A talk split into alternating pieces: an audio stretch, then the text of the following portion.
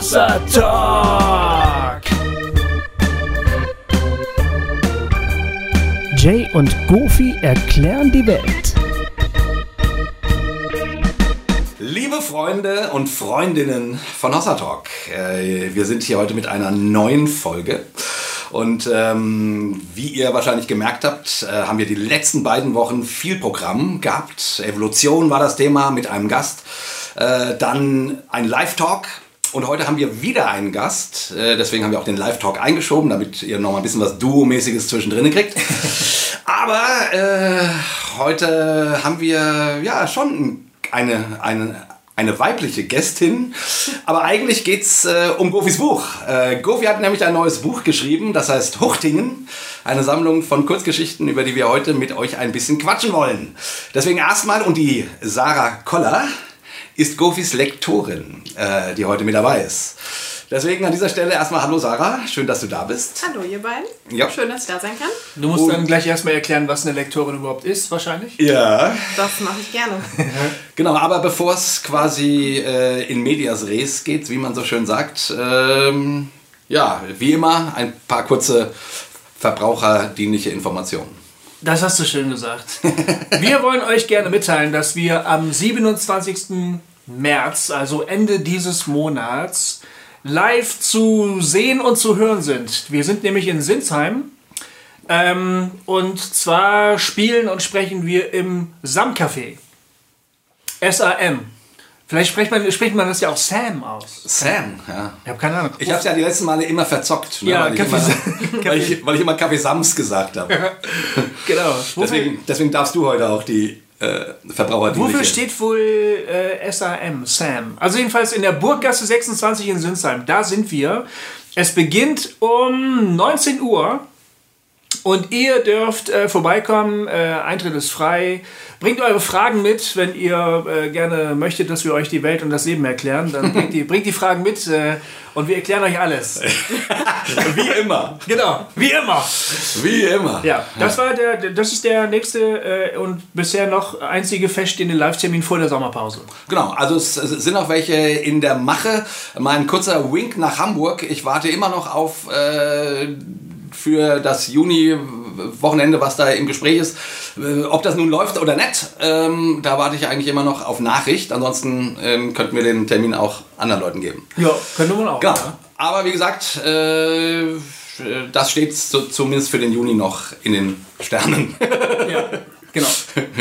wir sind aber dran. Was haben, was haben wir noch so anzusagen? Ähm, Ach, naja, was es halt immer so gibt. Ne? ja, die App, ihr wisst ja, dass Genau. es die Hossa Talk App gibt, über die man sich vernetzen kann, wenn man das gerne möchte. Es, es passiert auch immer mehr und immer erfolgreicher. Ja, es bilden sich immer wieder irgendwo so kleine Hossa-Stammtische. Ähm, das finden wir ganz aufregend und Ja. spannend. Und äh, das ist schön. Ja. Genau. Und äh, neulich sind jetzt wieder mehrere Gesuche und Angebote reingeflattert. An Konzerten, an Ausstellungen, Lesungen äh, gibt es da. Gottesdienste werden da beworben. Also schaut mal Ja. rein. Ihr könnt auch Gruppen äh, bilden, äh, ähnlich wie bei Facebook, und dann miteinander kommunizieren, sodass nicht die ganze Welt irgendwie zu, zuhören kann. Genau. Äh, das ist alles möglich. Äh, schaut euch die App an oder wenn ihr das nicht auf eurem Smartphone nutzen wollt, dann könnt ihr das auch im Browser nutzen. Dann müsst ihr einfach auf unsere Webseite gehen, hossa-talk.de und äh, unter, der, äh, unter der Rubrik App, da findet ihr alle Informationen, die ihr braucht. Genau.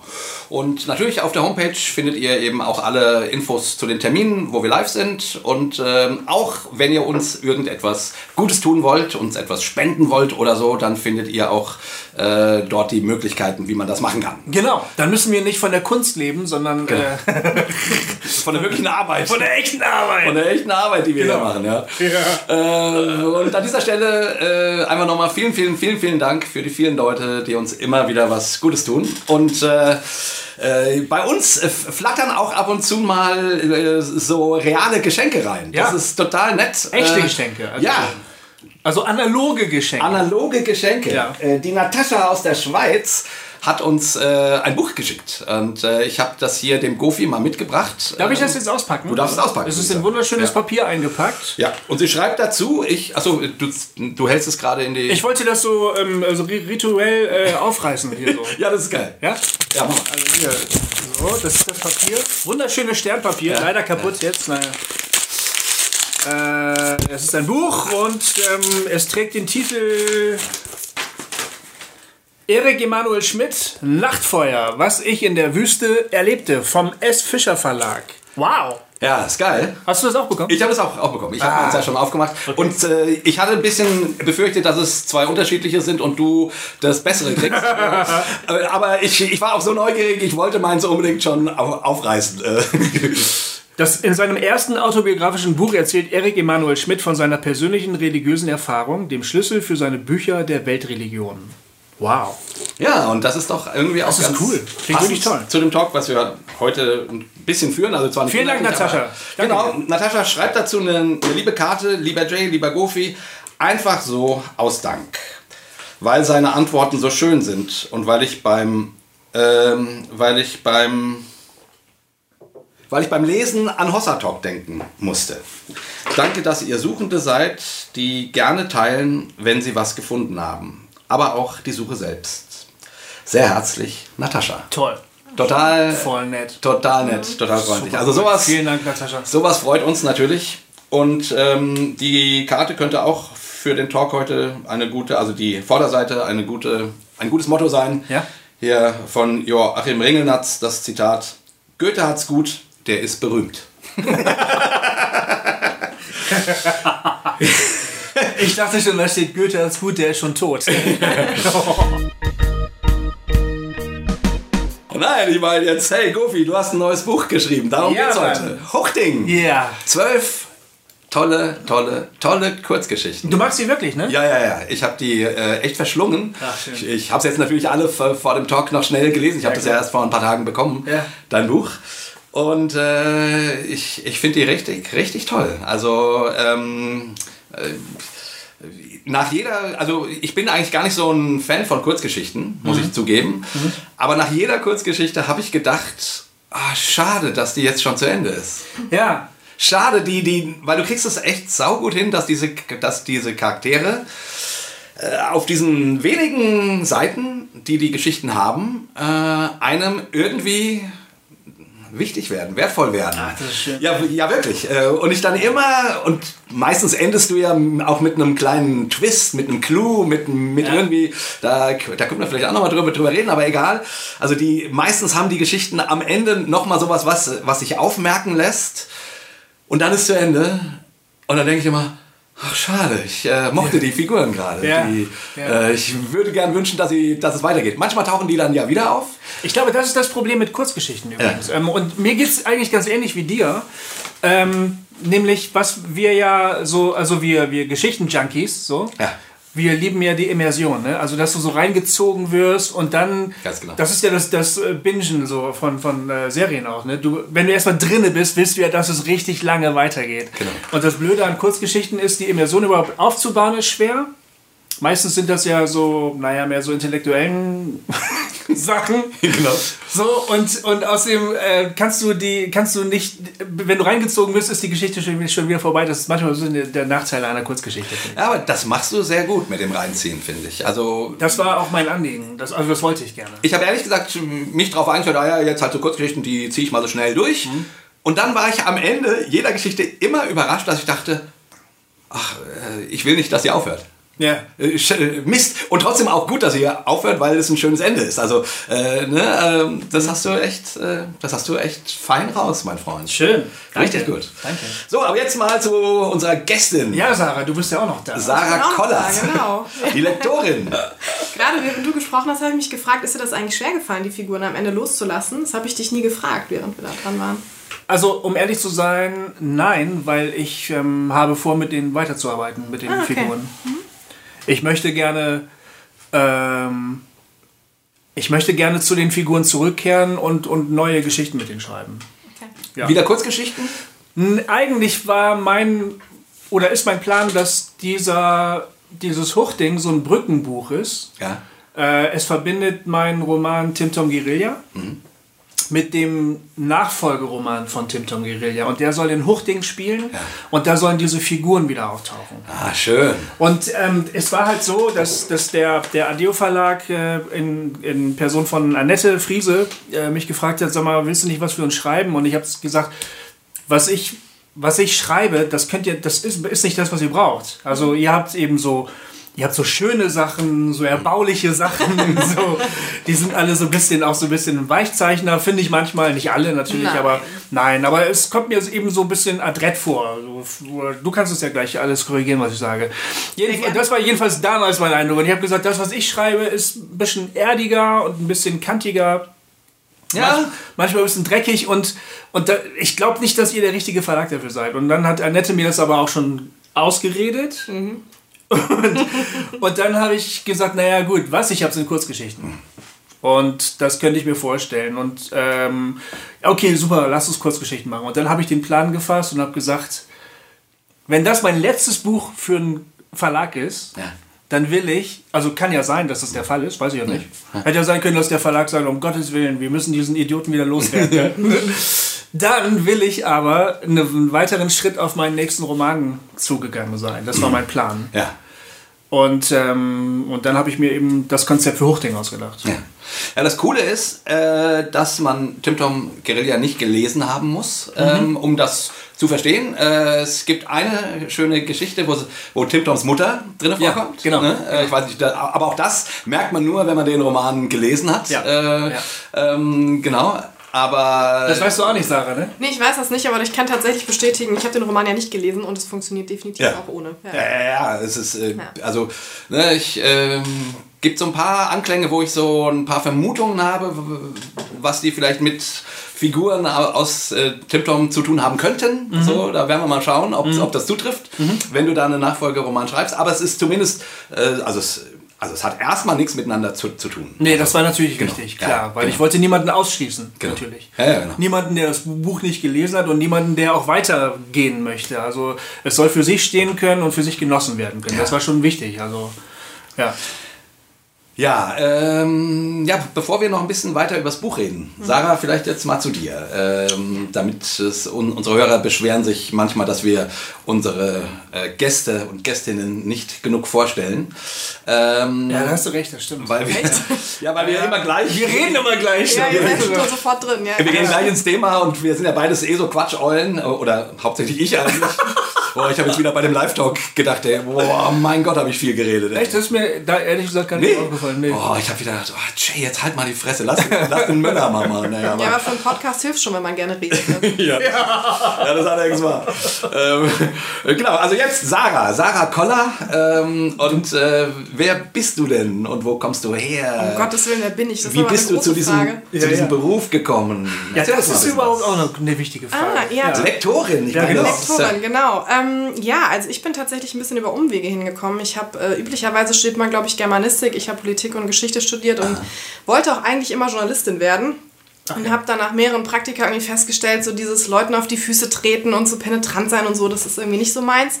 Und dann bin ich dann noch in einen Verlag gerutscht und bin dann über mein Hobby des Reiten damals in so einen Pferdefachbuchverlag geraten und habe dann? Volontariatsplatz bekommen, was ja heiß begehrt und wenig äh, gesehen ist tatsächlich. Also es gibt ganz wenige äh, Plätze nur. Ähm, ja, und dann konnte ich da auch bleiben und dann ging danach der Weg für mich halt so weiter und dann bin ich 2017 zu Adeo gekommen. Ach was. Ja, hierher gezogen. Ich wollte ja auch Journalist werden ursprünglich. Ja? Ja, war auch mein Berufswunsch, aber hat auch nicht geklappt.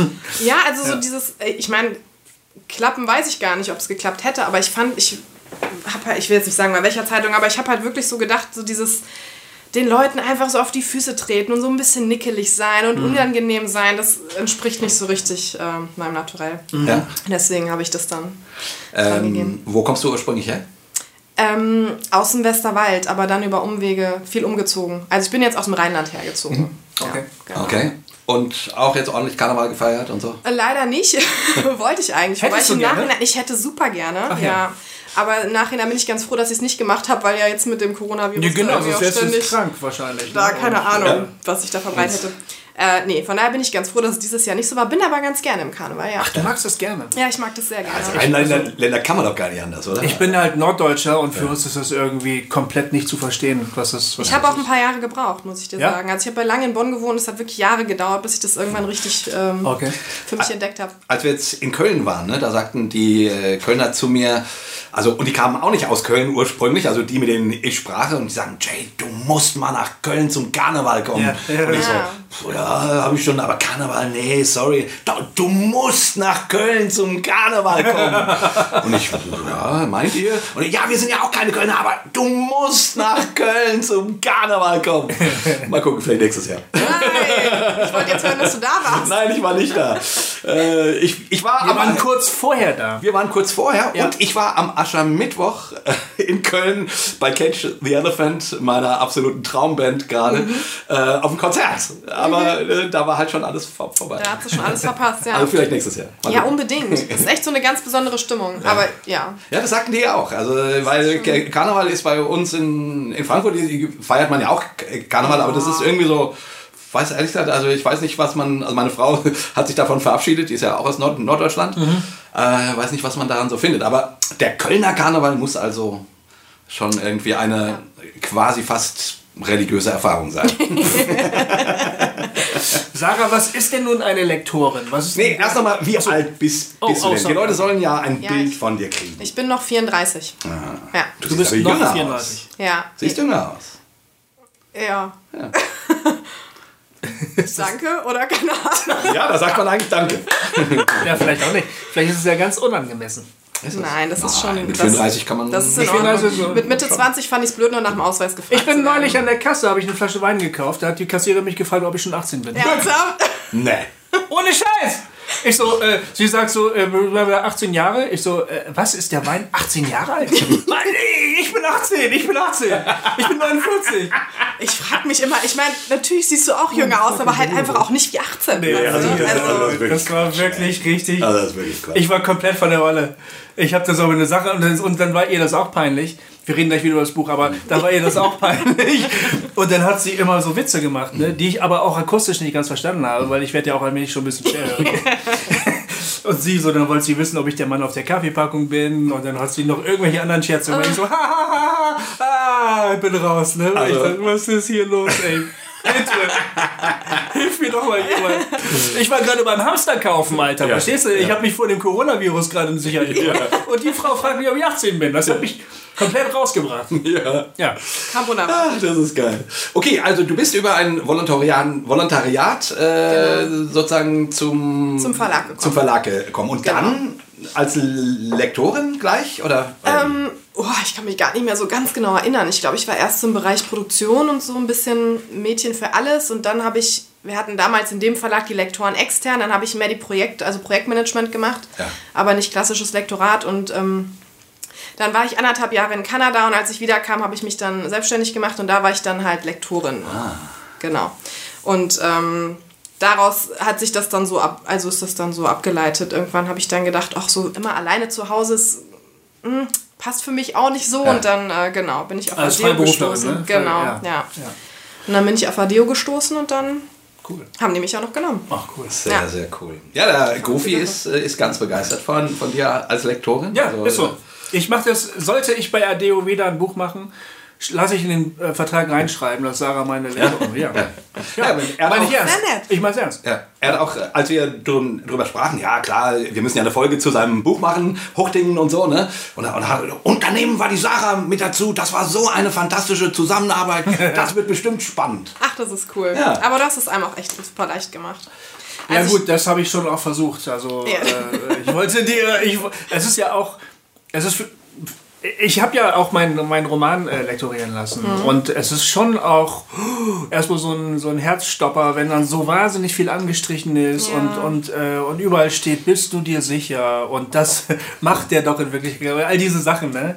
Ja, ich wollte schon möglichst so gut, wie, wie es nur irgendwie geht, vorarbeiten, aber Ja, ich glaube, das macht am Ende des Tages hoffentlich irgendwie jeder, weil so ein Buchprojekt, das ähm, ist ja schon eine große Sache auch, ne? Aber Ja. es ist halt natürlich auch einfach so, dass du schon super versiert bist im Schreiben und Mhm. das deshalb und das einfach schon super gut machst. Im Ich Gegensatz das- zu jemandem, der es zum ersten Mal macht. Genau. Oder, ne? Ich bin ja schon ein alter Sack. Also wir haben das ja schon festgestellt, dass ich ja auch schon älter als 18 bin und ich mache es ja auch schon seit einiger Zeit. Ich bin nur noch nicht so damit sozusagen so öffentlich geworden halt. Ja, ja, fatal. Deswegen äh, muss das jetzt, wird das jetzt was. aber Gofi, ich finde, äh, man, man spürt dem neuen Buch ähm, ab, dass du echt Erfahrung hast inzwischen. Ne? Ich meine, du hast einen langen, du hast einen dicken Roman geschrieben, das, da hast du dich sehr also da hast du äh, die Charaktere, um die es da geht, exploriert und lange Zeit mit denen verbracht und als Leser auch, ne? Das äh, war ja, ist ja auch so schön. Und hier hast du es jetzt eben sehr verdichtet, also wirklich äh, auf, auf zwölf Geschichten hm. und, und das Buch ist jetzt nicht wahnsinnig dick. Also das sind wirklich äh, kurze Geschichten, die man in relativ schneller Zeit lesen kann. So. Ähm, ähm, und und ich, ich finde, also man spürt dem Buch die Erfahrung ab, die du jetzt, also die du beim Schreiben eines dicken Romans gesammelt hast. Also, das hat ja Manu auch gesagt. Ja? Wir, wir, haben ja neulich die ähm, äh, Release-Party gefeiert für das Buch. Mhm. Und meine Freunde David und Manu haben mich begleitet, wir haben zusammen Musik gemacht. Davon musst du auch noch gleich ein bisschen was erzählen. Ja, und, ja. und Manu Steinhoff ist ja, begleitet mich ja schon total lange. Genau. Ähm, äh, wir sind, das ist so eine künstlerische Zusammenarbeit über viele Jahre schon. Mhm. Der kennt auch, der kennt auch den Roman, der kennt eigentlich alles, was ich in den letzten Jahren gemacht habe.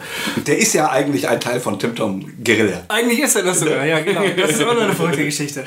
Aber ähm, ähm, er hat eben mir dann zugehört. Er kannte die Geschichten noch nicht, aber ich habe natürlich vorgelesen bei der Release Party. Und dann meinte er hinterher, ey, ich finde, du bist besser geworden. Ja. Das, ja das fand ich irgendwie, das fand ich cool. Das, fand ich auch cool ist, das ist auch so ein Typ, der, also so ähnlich wie Jay, der, der rafft halt was. Ne? Mhm. Das, der also ist sehr dicht dran mit dem Ohr. Und dann sagte er so auf der Rückfahrt, äh, als wir so von Bremen wieder nach Marburg gefahren sind, Gofi, ich habe dir so zugehört. Ich muss sagen, ähm, du bist in den letzten Jahren noch besser geworden. Echt geil. das fand ich ja. ein cooles Kompliment. Ja, und das ist auch so. Also, wie gesagt, ich finde Kurzgeschichten ehrlich gesagt wesentlich schwieriger mhm. als, äh, als ein Roman. Ein Roman ist natürlich wes wesentlich aufwendiger, ist überhaupt keine Frage. Aber dieses sich auf was, also auf also zu fokussieren auf eine, auf eine kurze Begebenheit oder eine, meistens sind es ja Begebenheiten, die du beschreibst, ähm, ähm, und das irgendwie herauszuschälen und irgendwie griffig zu machen und eben es hinzukriegen, dass der Charakter einem nicht egal ist. Mhm. Das ist echt die große Kunst. Also ich, ich hätte mir manchmal, an manchen Stellen, hätte ich mir eben gewünscht, ach, es wäre doch schön, wenn es jetzt eine Novelle wäre. Also wenn, wenn die ja. Geschichte 80 Seiten lang, lang wäre. Mhm. Weil ich so noch mit denen verbringen würde. Aber nein, du ziehst das durch. Die sind alle irgendwie, keine Ahnung, 5, 7, 9 Seiten oder irgendwie sowas. Ja. Ne? Ähm, äh, und das ist alles mal, also sprachlich gesehen, fand ich auch richtig, ja. richtig toll. Ja, du hast echt so eine krasse Fähigkeit, die Dinge irgendwie ganz leise zu erzählen mhm. und trotzdem haben die eine Wucht nach innen, also als Leser. Das fand ich richtig krass. Oh, das ist ja cool ausgedrückt, eine ja, Luft nach innen. Ja. Ich habe nämlich diese Geschichten zum ersten Mal gelesen und also mir wurde im Vorfeld von dem Buch erzählt und so, ja, wir haben das Projekt, äh, machst du das? Und ich so, ja, total gerne. Mhm. Konnte mit dem Namen Huchting ehrlich gesagt erstmal gar nichts anfangen, als das in der Programmliste stand, dachte ich, was soll das sein? Und dann musste ich erstmal googeln. Ja. Ähm, und als ich die Geschichte dann aber gelesen habe, habe ich echt so gedacht, du erzählst es irgendwie auf eine leise, zurückhaltende und du sagtest ja auch mal, dass du extra nicht werten willst und das merkt man auch, mhm. eine echt nicht wertende Art und trotzdem bist du als Leser sofort da irgendwie reingezogen und fühlst, auch wenn das nur so kleine Situationen sind, fühlst es halt echt krass mit. Also das fand ich, das finde ich echt beeindruckend, muss ich sagen. Deswegen ist es cool. eines meiner absoluten Lieblingsbücher jetzt auch geworden. Ah, echt? Ja. Wow. Weil das wirklich, oh, ähm, danke. Das ist so ein, das geht einen echt an. Ah. Ja. Ja, genau, es geht einen an. Ja. ja also man hat so das Gefühl, okay, krass, das sind einfach stinknormale Leute, denen Dinge widerfahren, mit denen du nicht rechnest. Mhm. Und die aber ehrlich gesagt dir im Zweifelsfall vielleicht auch widerfahren. Ne? Also du bist dann ja. raus aus dem Ding. Ja, total. Also ähm, dieses nicht werten wollen, das ist mir wirklich wichtig äh, gewesen. Ähm, ehrlich gesagt habe ich das erst hinterher auch als Motto für mich erkoren, als die, als die, ähm, als viele der Geschichten schon da gewesen sind. Noch nicht mhm. alle, aber viele waren schon da. Das geht zurück auf ein Interview, was ich bei dem Podcast ähm, The Liturgist gehört habe. Mhm. Die führen, das ist ein amerikanischer Podcast mit so, sagen wir mal, Ex-Religiösen und äh, Glaubenshalbaussteigern sozusagen, ne? okay. ne? äh, Ex-Evangelikale und so. Und die führen ein Interview mit einem buddhistischen Mönch, der früher mal äh, baptistischer Pastor gewesen ist. Also der, er sagt, er hat nicht unbedingt die Religion gewechselt, weil der Buddhismus ja eher eine Philosophie als eine Religion ist, aber das ist auch Ansichtssache. Manche sagen auch, ja. das ist eine Religion. Ja. Ähm, er hat aber zumindest schon irgendwie so ein bisschen das Lager gewechselt. Und ähm, das ist ein total spannender Mensch, der seine jetzt auch buddhistische Sicht auf die Welt vermittelt. Und das ist, das ist ein Punkt, der immer wiederkehrt, der bei mir total eingeschlagen hat. Ähm, er sagt, wir sind immer so gew gewöhnt, dass wir alles beurteilen wollen. Wir wollen immer alles in Kategorien verpacken, Begriffe dran machen und dann wissen wir ungefähr, in welches Regal wir was ablegen ja. müssen. Und ich lerne in meiner ähm, ähm, Lebensphilosophie jetzt, die ich jetzt hier verfolge als buddhistischer Mönch, die Dinge erstmal nur wahrzunehmen und sie nicht zu beurteilen. Und das, ich empfinde das als so barmherzig irgendwie auch, ne? weil, mhm.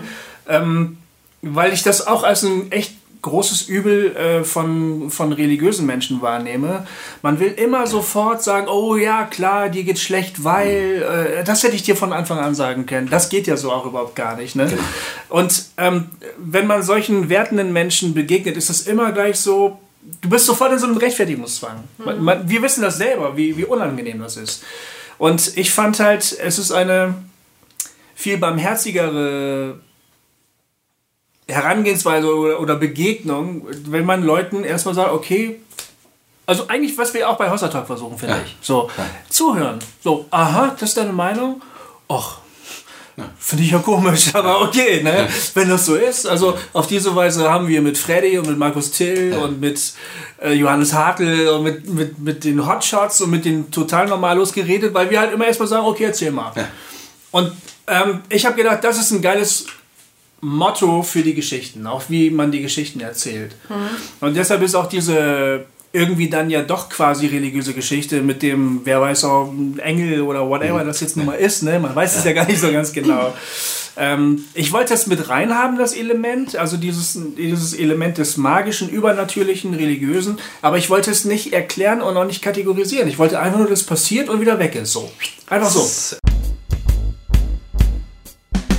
Übrigens echt eine geile Geschichte. Ist eine fantastische ja, Geschichte. Ja, die, die, gefällt dir, oder? Hab ja, klar. Also weil äh, die, die, die geht ja schon so, so los und, äh, und das ist eine der wenigen Geschichten, wo du quasi die, äh, also die Perspektive wechselst zu das zwei stimmt. verschiedenen ja, Protagonisten quasi ähm, ähm, mhm. so und wie du es erzählst, und du ahnst als Leser ja schon, was da gleich passieren wird. Ja. So. Also ich zumindest habe das geahnt mhm. und, dir und mir hat es gar nicht gefallen. Ich, ich, ich wollte das nicht, äh, nicht haben, sozusagen. Also, äh, äh, ne? und ja. ich habe, okay, ich lese halt weiter, aber ich, ich, ich und, und ich habe befürchtet, dass du es richtig krass äh, enden lässt. Ja. So, richtig böse. So. Ja, ja. Äh, und dann kommt diese Geschichte mit dieser, äh, mit dieser Rettung. Ja. Ähm, und dann babst du da hinten dran einen, äh, einen Engelabschluss. und ich dachte, what the fuck? Äh, aber du erzählst das so schön und eben auch so, äh, und eben nicht, jetzt kommt hier die Predigt hinten dran, sondern äh, irgendwie so diese Hauptdarstellerin von, von der Geschichte nimmt dann echt was mit. Hm. Aber das ist es dann, dann auch. Eine Begebenheit in ihrem Leben, die ihr Leben äh, sehr verändert hat, so, also äh, es hat mich A gewundert, dass du überhaupt so was Übernatürliches eingebaut hast. Ja. Ähm, ja. Aber wie du es gemacht hast, ist grandios. Mhm. Und es ist eine tolle Geschichte. Und dann habe ich gedacht, ah ja, cool. Ähm, das ist gar nicht so ähm, also dein, dein Buch, ich, ich hatte gedacht, das ist nackter Realismus. Mhm. So habe ich, so bin ich rangegangen. Hochding, Gofi schreibt jetzt hier nackte Realismus-Geschichten. So, ja. weißt du, so ein bisschen ja. naturalistische mhm. Dinger. So. Aber das ist es gar nicht. Also es ist es zum Teil schon. Ja. Und zum Teil dann eben aber auch nicht. Und das fand ich dann irgendwie cool. Das ist halt sehr subtil, ne, finde ja. ich. Also es wird mhm. wenig so konkret beim Namen genannt, aber als Leser weißt du, okay, das ist jetzt eine Nutte oder nicht. Also, ne? Ja, ja. Und das, ähm, ja. also natürlich, das ist so verpackt einfach. Und das finde ich das, das ist das, was ich so spannend finde. Mhm. Mhm. Dass man das nicht halt auf die zwölf erzählt bekommt, erstmal so als Personenbeschreibung oder so, sondern man kann sich, man denkt sich die Dinge als Leser einfach. Ja, du musst es dir selber erschließen. Ja. Ne? Also letztlich überlasse ich dir als Leserin sozusagen das Urteil. Du überlässt also. uns auch, ob wir es hören, ob wir es lesen oder nicht, ne? Also ja. ich glaube, man kann es rauslesen, man muss es aber nicht. Muss, ja. muss man nicht, ne? genau. Ja. ja. Mein Vater hat zum Beispiel ähm, ähm, gedacht, bei der, also meine Eltern sind, waren da bei der, bei der Buchpremiere und fanden es total super. Und ähm, dann kommt ja dieser Dialog zwischen Heiner, dem, dem Wirt, und äh, Monique, der, der Nutte. Mhm. Und er hat gedacht, das wäre ein altes Ehepaar. Echt? ja.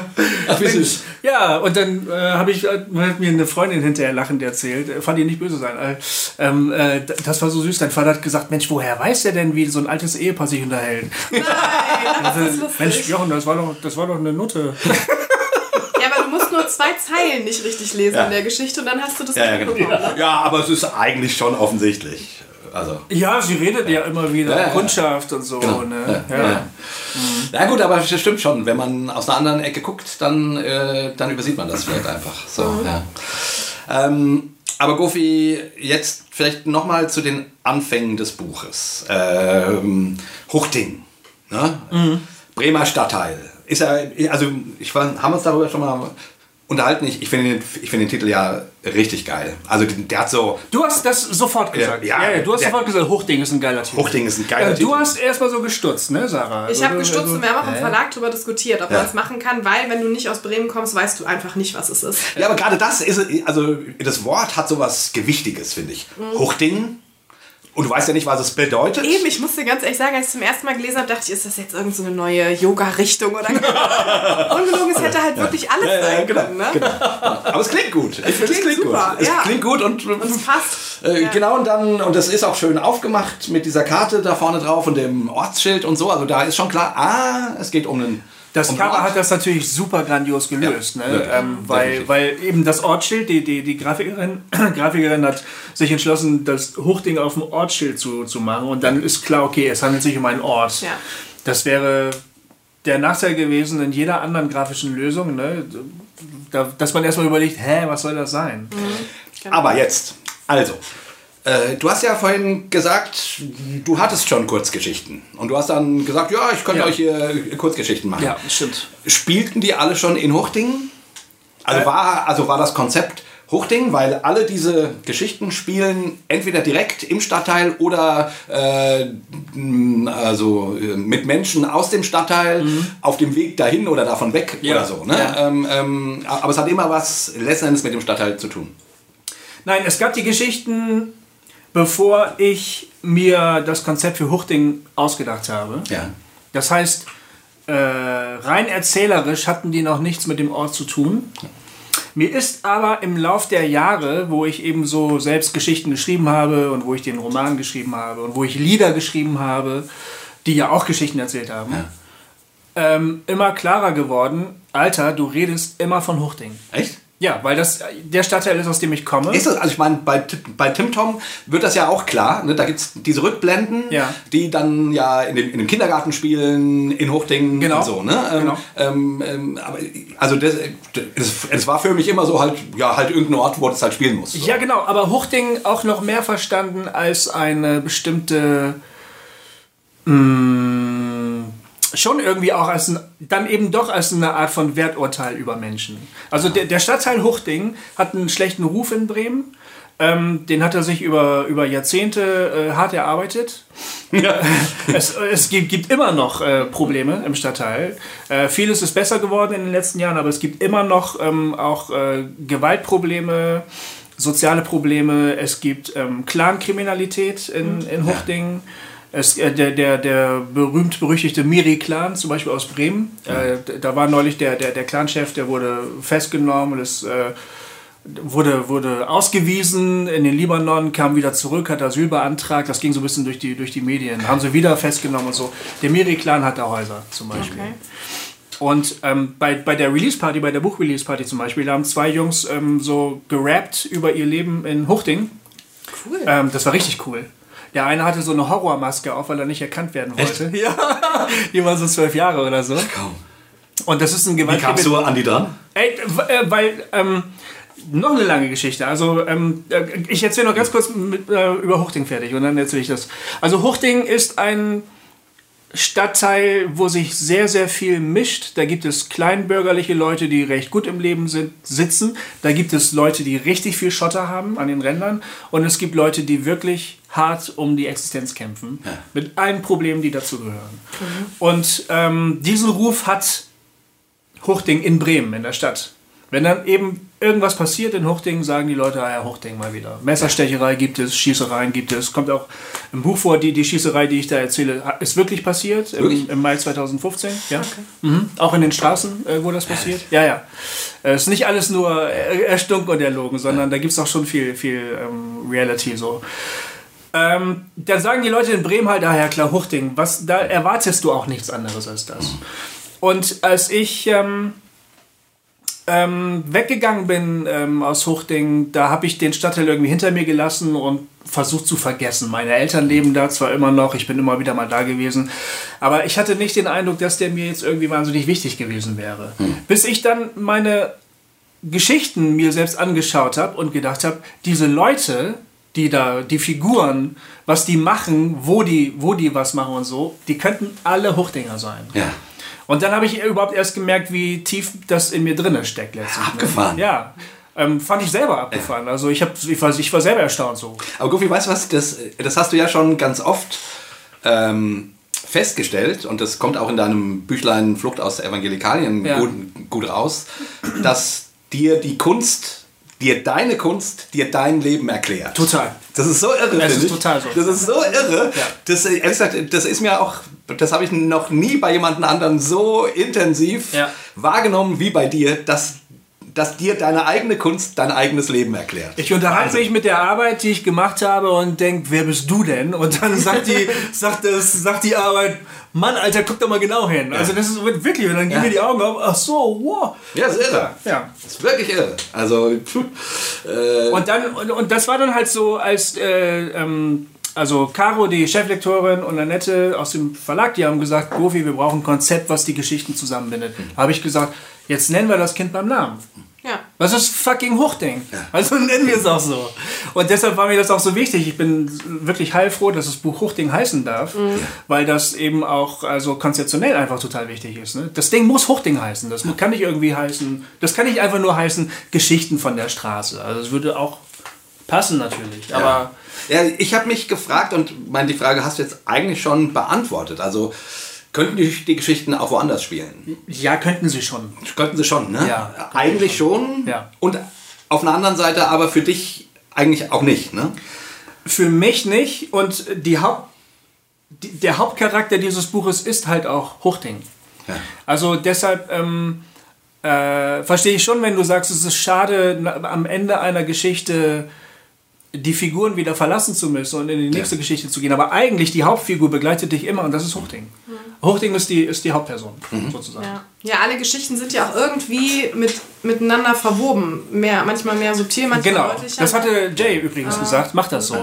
Ja? Ja, du warst das. Hab ich das gesagt? Ja, ich habe dir das erklärt und äh, ja, ich machte vielleicht auch so ein zusammenhängendes Konzept. Ja, äh, äh, Gofi, äh, aber da, das muss ich mal sagen, dann wäre echt cool, hast du gesagt, wenn dann, wenn die dann auch so ein bisschen ineinander verklickt wären. Also wenn die, lustig. wenn die, wenn die Figuren auch so Weiß hier und da mal mehr. auftauchen würden. Ich so, ich so, ja, Jay, das ist eine verdammt geile Idee.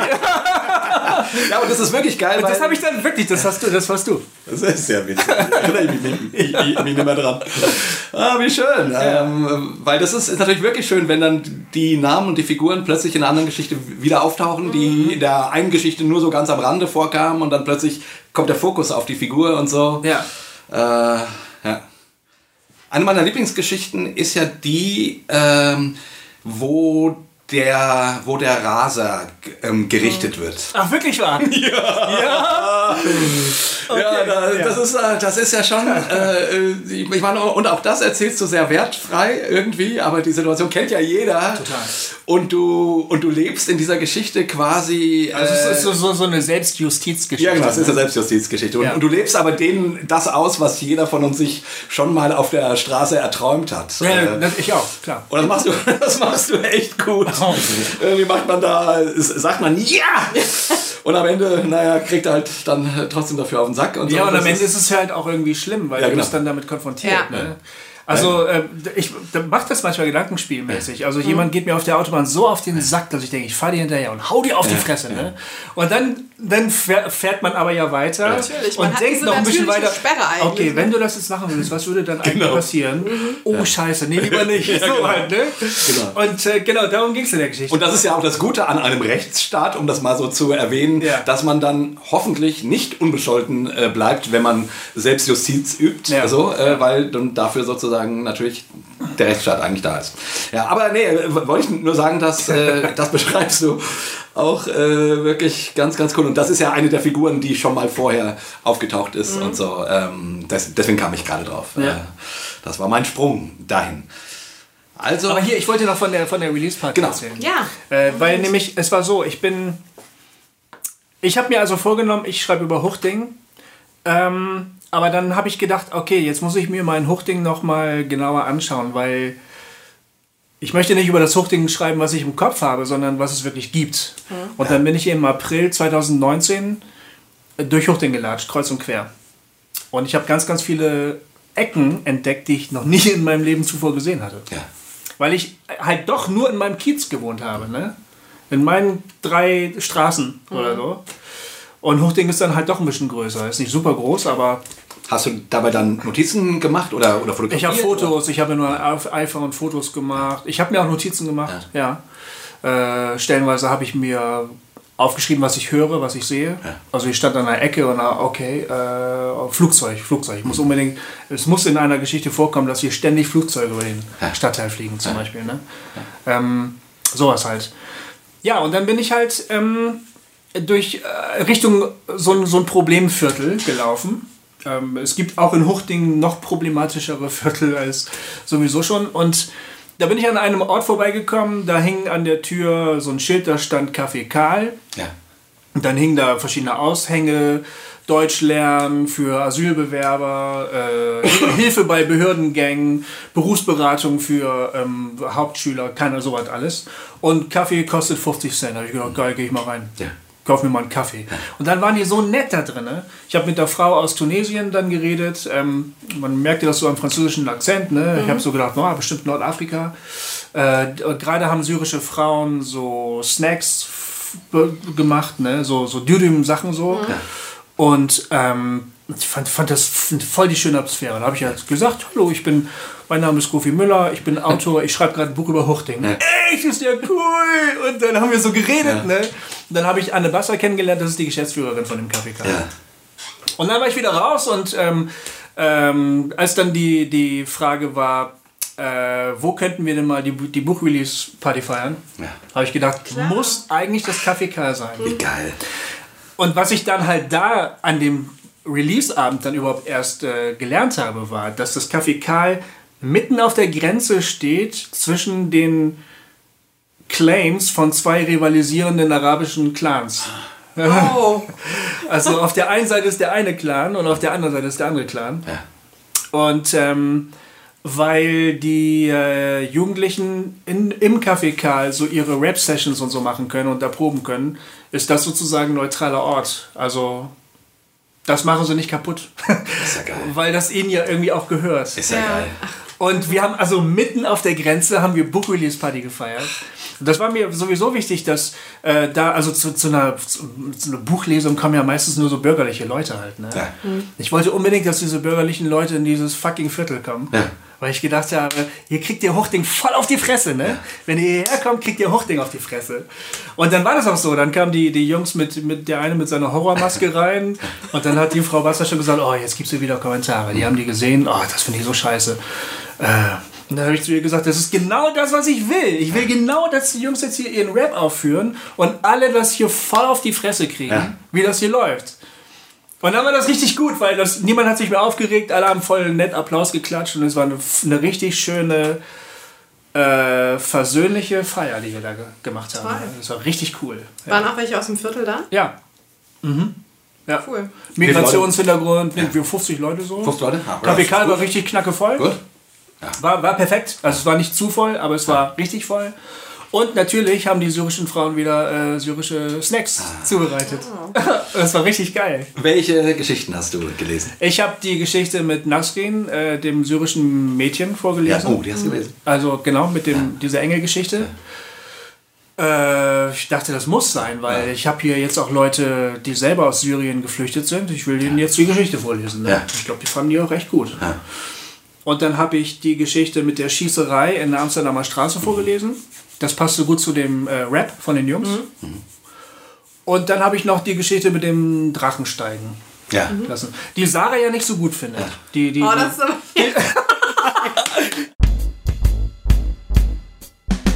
Sarah findet die, die Sache mit dem Drachensteigen ja nicht so gut. Nee, nee, nee, nee, du glaub nicht so gut? Nee. nee, erklär doch mal. Ja. Oh, das ist aber jetzt so ein schönes Gespräch. Das habe ich mir vorgenommen. Dann- Das habe ich mir für das Gespräch vorgenommen, dass ich das sage. Ähm, ich kann dir das tatsächlich gar nicht so richtig beschreiben, wenn ich das jetzt an irgendeiner Sache festmachen müsste. Es war einfach so, dass die anderen Geschichten mich mehr gepackt haben und Ja. ich das Gefühl hatte, dass diese Drachengeschichte ein bisschen dagegen abfällt. Aber das ist eine Ich kann das sogar verstehen. Empfindung. Nee, nee, ich kann das sogar verstehen. Ja, ja. Ich kann äh, ist äh, ganz spannend, weil ich fand die, das ist ja quasi die zweite Geschichte, glaube ich, ne? Äh, ja. Wenn ich mich nicht täusche. Wir sind so ein bisschen im, naja, so im Aufbaumodus, ne? Genau. Ich, also ich fand die gut, aber ähm, ähm, ich, äh, da war ich, also die erste Geschichte ist ein echter Hammer von der Vorstellung, Mhm, ne, ja. was da so passiert und so. Ja. Ach so, okay. Und die, Ja. und die zweite, eben diese Drachensteigen-Geschichte, die, ha- die ist, ist dann ja normaler, irgendwie Ja. so, bisschen eher Alltagsding. Ja. Und die habe ich so, ja, ja, ja, ja, ja. aber das Ende. das ja. Ende, das, äh, ich, ich muss ich mal ganz kurz vor, äh, vorlesen, wirklich nur drei Zeilen. Ja, okay. ähm, ähm, also es, man muss dazu erzählen, es geht äh, um, ähm, um einen Vater, der hat zwei autistische Kinder äh, und er will mit den ähm, Drachensteigen gehen und der eine äh, fährt da voll drauf ab, findet das super, der, der kleinere und der ältere ähm, will da nun gar nicht mitgehen. Ähm, hat, der Vater hat den beiden Kindern einen Drachen geschenkt. So. Und der ältere hat ihn in sein Zimmer gehängt. Der, der überhaupt nicht Drachensteigen gehen lassen gehen wollte. Und der Jüngere, die haben das dann probiert und es klappt nicht richtig und irgendwie und dann später irgendwann doch und so. Aber genau. Und das Ende, also und das ist, äh, das war für mich, äh, da habe ich dann gedacht, ah, ja, dieser, diese Art von Kniff und die machst du ganz oft. Ähm, und, und da fand ich die Geschichte dann plötzlich sensationell. Ach ja, echt? Mit dem letzten Satz. Ja. Mit dem letzten Satz fand ich die Geschichte plötzlich sensationell. Nach einigen Wochen verliert Noams Schmetterling an Bedeutung. Das ist der Jüngere. Doch für Dennis, dem Älteren, also das sage ich jetzt, doch für Dennis Totenkopfdrachen gilt das nicht. Der nimmt noch immer einen festen Platz in dessen Zimmer ein und darf nicht mehr von dort entfernt werden. Denn auch wenn er niemals fliegen sollte, er wird trotzdem immer aufrichtig geliebt werden. Ja. Och. Und als ich, als ich diesen Satz gelesen habe, da sind mir die, die Tränen, also, also auch jetzt äh, Ja. passiert das gerade. Ja, weil du genau weißt, was los ist. Ja, weil die, die, die, also dieser, dieser Drachen hat einfach für diesen älteren Jungen eine ganz andere Bedeutung, die wir auch nie verstehen werden, Nee. weil wir uns nicht in den Autisten hineinversetzen können. Ja. Und das, und das trifft ja auch auf den Autisten zu. Ja. Denn du, dieses autistische Kind benimmt sich ja auch komplett, also falsch quasi. Also, äh, Ja. man, ein Drachen will man doch fliegen lassen. Ja, genau. Und der sagt immer, ich will nicht, dass der Drachen fliegt, Ja, ich will nicht, dass er. Ja, wieso um Gottes Willen willst du nicht, dass der Drachen fliegt? Es gibt doch nichts Geileres, als dass der Drachen fliegt. Finde ich nicht. Ich will Waschmaschinenvideos gucken. genau. Weißt du? Und das ist halt so, da sagt man als normaler Mensch, ja, so geht das doch hier nicht. Genau. Ja, und der Drachen ist genau das Symbol dafür. Ja, genau. Der, der Drachen darf nicht fliegen, aber er wird geliebt. Ne? Er ist so, er wird so geliebt, wie er eben einfach ist, als nicht fliegender Drache. Ja, und für, für mich ist das ein Symbol quasi, ich meine, das ist ein Freak. Ne? Ja. Der Autist ist ein, ist ein Freak. Ja. So. Ja. Und wir sind alle Freaks. Jeder von uns hat so Punkte, wo er nicht in das Bild passt, wo man eigentlich reinpassen sollte oder könnte oder wo die anderen denken, ja, das macht man doch doch so. Beim einen ist es deutlicher, beim anderen weniger deut deutlich. Und hier hast du das so schön be beschrieben, weil er sich auch die ganze Zeit be beschwert, er, er will nicht mit Drachen steigen gehen und so weiter. und, und die anderen arbeiten sich an der Normalität ab, Ja. so, äh, bis sie es hinkriegen irgendwie. Und es ist alles auch schön. Und für, das, äh, und für den kleineren Buben verliert der Drache dann genauso wie das ja ist, schnell an Bedeutung irgendwann. Aber für den Älteren, für den, also ich nenne es mal Freak, ohne das, das ist nicht wertend gemeint, sondern das ist, wie gesagt, wir alle sind Freaks. Hat dieser Drache eine andere Be Bedeutung und deswegen wird er trotzdem immer aufrichtig geliebt werden. Oh, und dieser Satz, der macht für mich so eine, der macht so eine Welt auf, wo man Ja sagen kann zu der eigenen Komischkeit. Weißt du, darum geht es für mich. Der, der Drache symbolisiert meine Komischkeit. Ich, Ja. Mir fällt gerade kein besseres Wort ein, aber du weißt, ihr wisst, was ich meine. Ja. Ne? Äh, und, und, und dass du das als, als letzten Satz stehen lässt, also es, es feierst, also diese Komischkeit des äh, älteren Sohnes feierst, in seiner aufrichtigen Liebe für diesen Drachen, der, den, die niemand verstehen kann. Darin wird meine eigene Komischkeit gewürdigt. Und ich finde einen Ausdruck, also das ist, ich, ich, ich, ich versuche jetzt zu erklären, warum mich das so anspricht und zu Tränen rührt. Meine eigene Komischkeit äh, findet einen, einen Raum und äh, eine Bejahung. Und dann denkt man, ja, warum eigentlich nicht? Warum ist es denn verboten, einen Drachen an der Wand zu lieben? Ja. Wer hat denn jemals gesagt, dass man die immer in die Luft schmeißen muss? So, und äh, das ist sensationell. Wie gesagt, ich fand die Geschichte auch erst nicht so, aber dieser, dieses Ende Ich hat finde mich. das gerade so faszinierend und das ist das, was Lesen so ausmacht. Es hängt so davon ab, in welcher Situation du dich gerade auch mental oder Ja. so befindest Ja, und das wie, du, wie diese Geschichten bei dir ankommen. Ich finde das so krass, weil wenn du mir das jetzt so erzählst, denke ich, boah, Wahnsinn, wie konnte ich das nicht merken? und mich hat, ich habe das in einer anderen Situation gelesen irgendwie, ne? Und mich hat das, also natürlich konnte ich diese, diesen na, so diese, äh, diesen Spagat irgendwie, den der Vater da macht, konnte ich nachvollziehen, aber mich hat es bei weitem nicht so gepackt wie dich. Und das finde ich so spannend an Büchern. Ich weiß nicht, ob ihr das Ja. auch manchmal habt. Manchmal liest man ja auch ein Buch und ähm, ist total berührt und dann liest man es drei Jahre später und denkt so, hm, weiß ich jetzt irgendwie auch nicht so richtig mit anzufangen. Also es ist echt krass, wie das Ja. einen abholt, ne? Ja, ja, ja. Je nachdem, wo man Ja. gerade steht.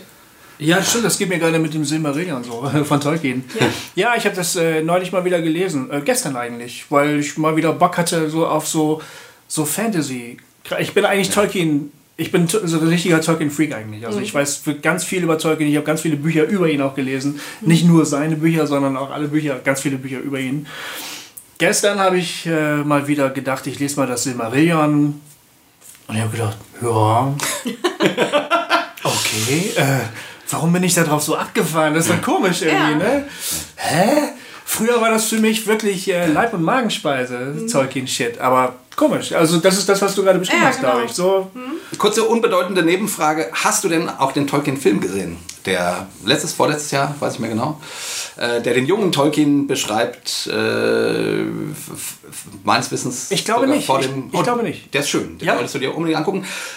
Der hat nicht, also das, da geht es nicht, da geht es um ihn als Menschen eigentlich. Äh, und nicht, um, nicht in erster Linie um ihn als Autor, doch schon auch um ihn als Autor, aber Ja. es geht nicht um Herr der Ringe, sondern um, die, um, diesen, um den jungen Tolkien, ich glaube, das spielt sogar noch vorm Krieg, wenn ich mich richtig entsinne. ah, wie so. cool. Ich hatte das irgendwie mal vor und habe es dann wieder vergessen. Äh, ich- Guter Tipp. Ich fand den sehr, sehr schön. Also, sorry, Mhm. unbedeutend gerade, aber äh, immer mal so ein bisschen Popkultur äh, äh, reinschmeißen. So. Ach, da möchte ich gerne mal einen Podcast-Tipp loswerden von RevLab. Ähm, Popcorn Culture. Ja. Von Manuel Schmidt, glaube ich, ne, Genau. oder? Manuel Schmidt, genau. Super cool, cooler Podcast. Äh, Ich habe die Folge über den Punisher gesehen. Äh, gehört, meine ich Die natürlich. habe ich noch nicht Sehr schön. gehört. Ich habe die natürlich mit unserem Freund Thorsten Dietz gehört über äh, Game of Thrones. Ah, ja. Und die fand ich auch sensationell. Ja. Ähm, richtig, richtig, richtig gut. Und, Richtig, cooles und die. Punisher-Folge ist gut, ja? Ja, ich fand die richtig gut. Ja, ich mochte die Serie hier ja nicht so, deswegen. Nee. Ach so, ich mochte die gerne. Ja, mochte du gerne? Ja. Ach, der Punisher ist irgendwie so eine komische Figur, aber egal. Egal. Äh, wir über Hosting. Hallo Sarah. Fühlt euch nicht gestört. Ich höre begeistert zu. Genau, aber äh, Aber, aber äh, zu den Drachen würde ich gerne eine Sache noch sagen, weil das gilt natürlich eben nicht nur für autistische Kinder oder für komische Menschen, sondern das gilt natürlich auch für Huchting. Also Ja. das steht, äh, die, ähm, diese Familie ist für mich auch Huchting. Also ich meine, der Vater ist ein Afghane, der ist zum, zum Katholizismus übergetreten, Genau. die Mutter ist deutsche Katholikin, die aber mit dem Glauben nichts mehr zu tun hat. Die Kinder sind so irgendwie dazwischen, die, die sind jetzt auch Autisten. Weißt du, und ich meine, diese Leute, ähm, der Dennis, der, der ältere autistische Sohn, mag halt Drachen, wenn sie nicht fliegen. Und für mich war das irgendwie so, so stellvertretend für Huchting. Halt, ne? Also Huchting ist auch halt quer. Und äh, deshalb hat für mich die Geschichte da gut reingepasst in den, äh, Stadtteil. Aber sag mal, darf ich noch mal kurz fragen, äh, jetzt noch mal zu Huchtingen. Ich habe das ja, also, weil es ist schon spannend, dass du das so in diesem Stadtteil ver, verortest, alles. Und gleichzeitig habe ich aber auch gedacht, naja, ähm, das ist für mich aber auch, äh, also für mich als Leser habe ich gedacht, das könnte aber auch überall spielen. Also diese, diese Skurrilität, diese Normalität, diese, diese Art von Figuren könnten auch, mh, keine Ahnung, aus Egelsbach sein. Ja? Also, wo ist das denn? Das ist bei Langen, ähm, das ist ähm, quasi, ich bin ja in Langen aufgewachsen, äh, Autobahnausfahrt ähm, Langen, Wal Waldorf, Mörfelden auf der A- A5. Ja. Und daneben dran ist ein kleiner Ort, der heißt Egelsbach. Und äh, wir haben früher immer gesagt, für Gott und Langen gegen Egelsbach. Ähm, also, egal, das ist alles unwichtig. Ähm, das ist alles unwichtig. Ich wollte damit, äh, es, es stand für mich nur für ein Synonym für irgendeinen Ort. Aber könnte der könnte der in äh, Grunewald spielen oder äh, die Geschichte mal oder oder Eschborn oder, Naja, oder Marburg-Kappel? Ja, ja, okay. Also es gibt natürlich, es gibt natürlich Orte, keine Ahnung, die sind anders situiert oder so. Das meine ich, ja, ja. Ja, ja, okay, das stimmt. Ich meinte nur sozusagen vom, vom. Ähm, trotzdem ist das für mich. Es muss nicht die Kirchhochdinger Landstraße sein. Ja, genau. Und, und es muss nicht, also es, also es ist für mich, obwohl du nach Huchtingen blickst, Ja. nach Huchtingen blickst, Ja. Äh, ist es meines Erachtens auch ein Blick in die Welt. Weißt du, was Ja. ich meine? Also ich will damit Ja. sagen, äh, äh, du, wie man so schön sagt, äh, wenn du allgemein werden willst, musst du persönlich werden. Also und du wirst dort sehr persönlich. Mhm. Okay, verstehe. Aber es ist für mich eigentlich, äh, also für mich als Leser, für Mhm. dich als Autor wahrscheinlich nicht, aber für mich als Leser könnte das auch irgendwo anders spielen. Okay. Weil es sozusagen Allgemeines äh, klar macht oder greifbar macht. Mit dem Slogan rettet sich auch der Verlag über die Runden, weil er dann ja sagt, Huchting ist überall. Ja, genau. damit, damit öffnet man das ja sozusagen Nein, für aber die. das finde ich auch wichtig, Ja. ne? dass du nicht nur denkst, ja gut, ich muss aus Bremen kommen, um das Buch irgendwie verstehen zu können, sondern es gibt ja in jeder Stadt irgendwo eine Ecke, wo Genau. Platz für alle ist, sage ich mal im positiven Sinne, Okay, wo, diese, schön, ja. wo diese äh, Figuren spielen können. Genau. Und das finde ich auch tatsächlich wichtig. Also, Ja. Ja. Weil ich meine, sonst wäre die Zielgruppe ja auch verhältnismäßig eingeschränkt, wenn man das jetzt auf Bremen begrenzen würde. Mhm. Und ähm, ja, finde ich gut, dass sich jeder damit da irgendwo wiederfindet. Und im Pressetext deutest du das ja eigentlich, diese Lesart zumindest eigentlich auch an. Ja, das stimmt.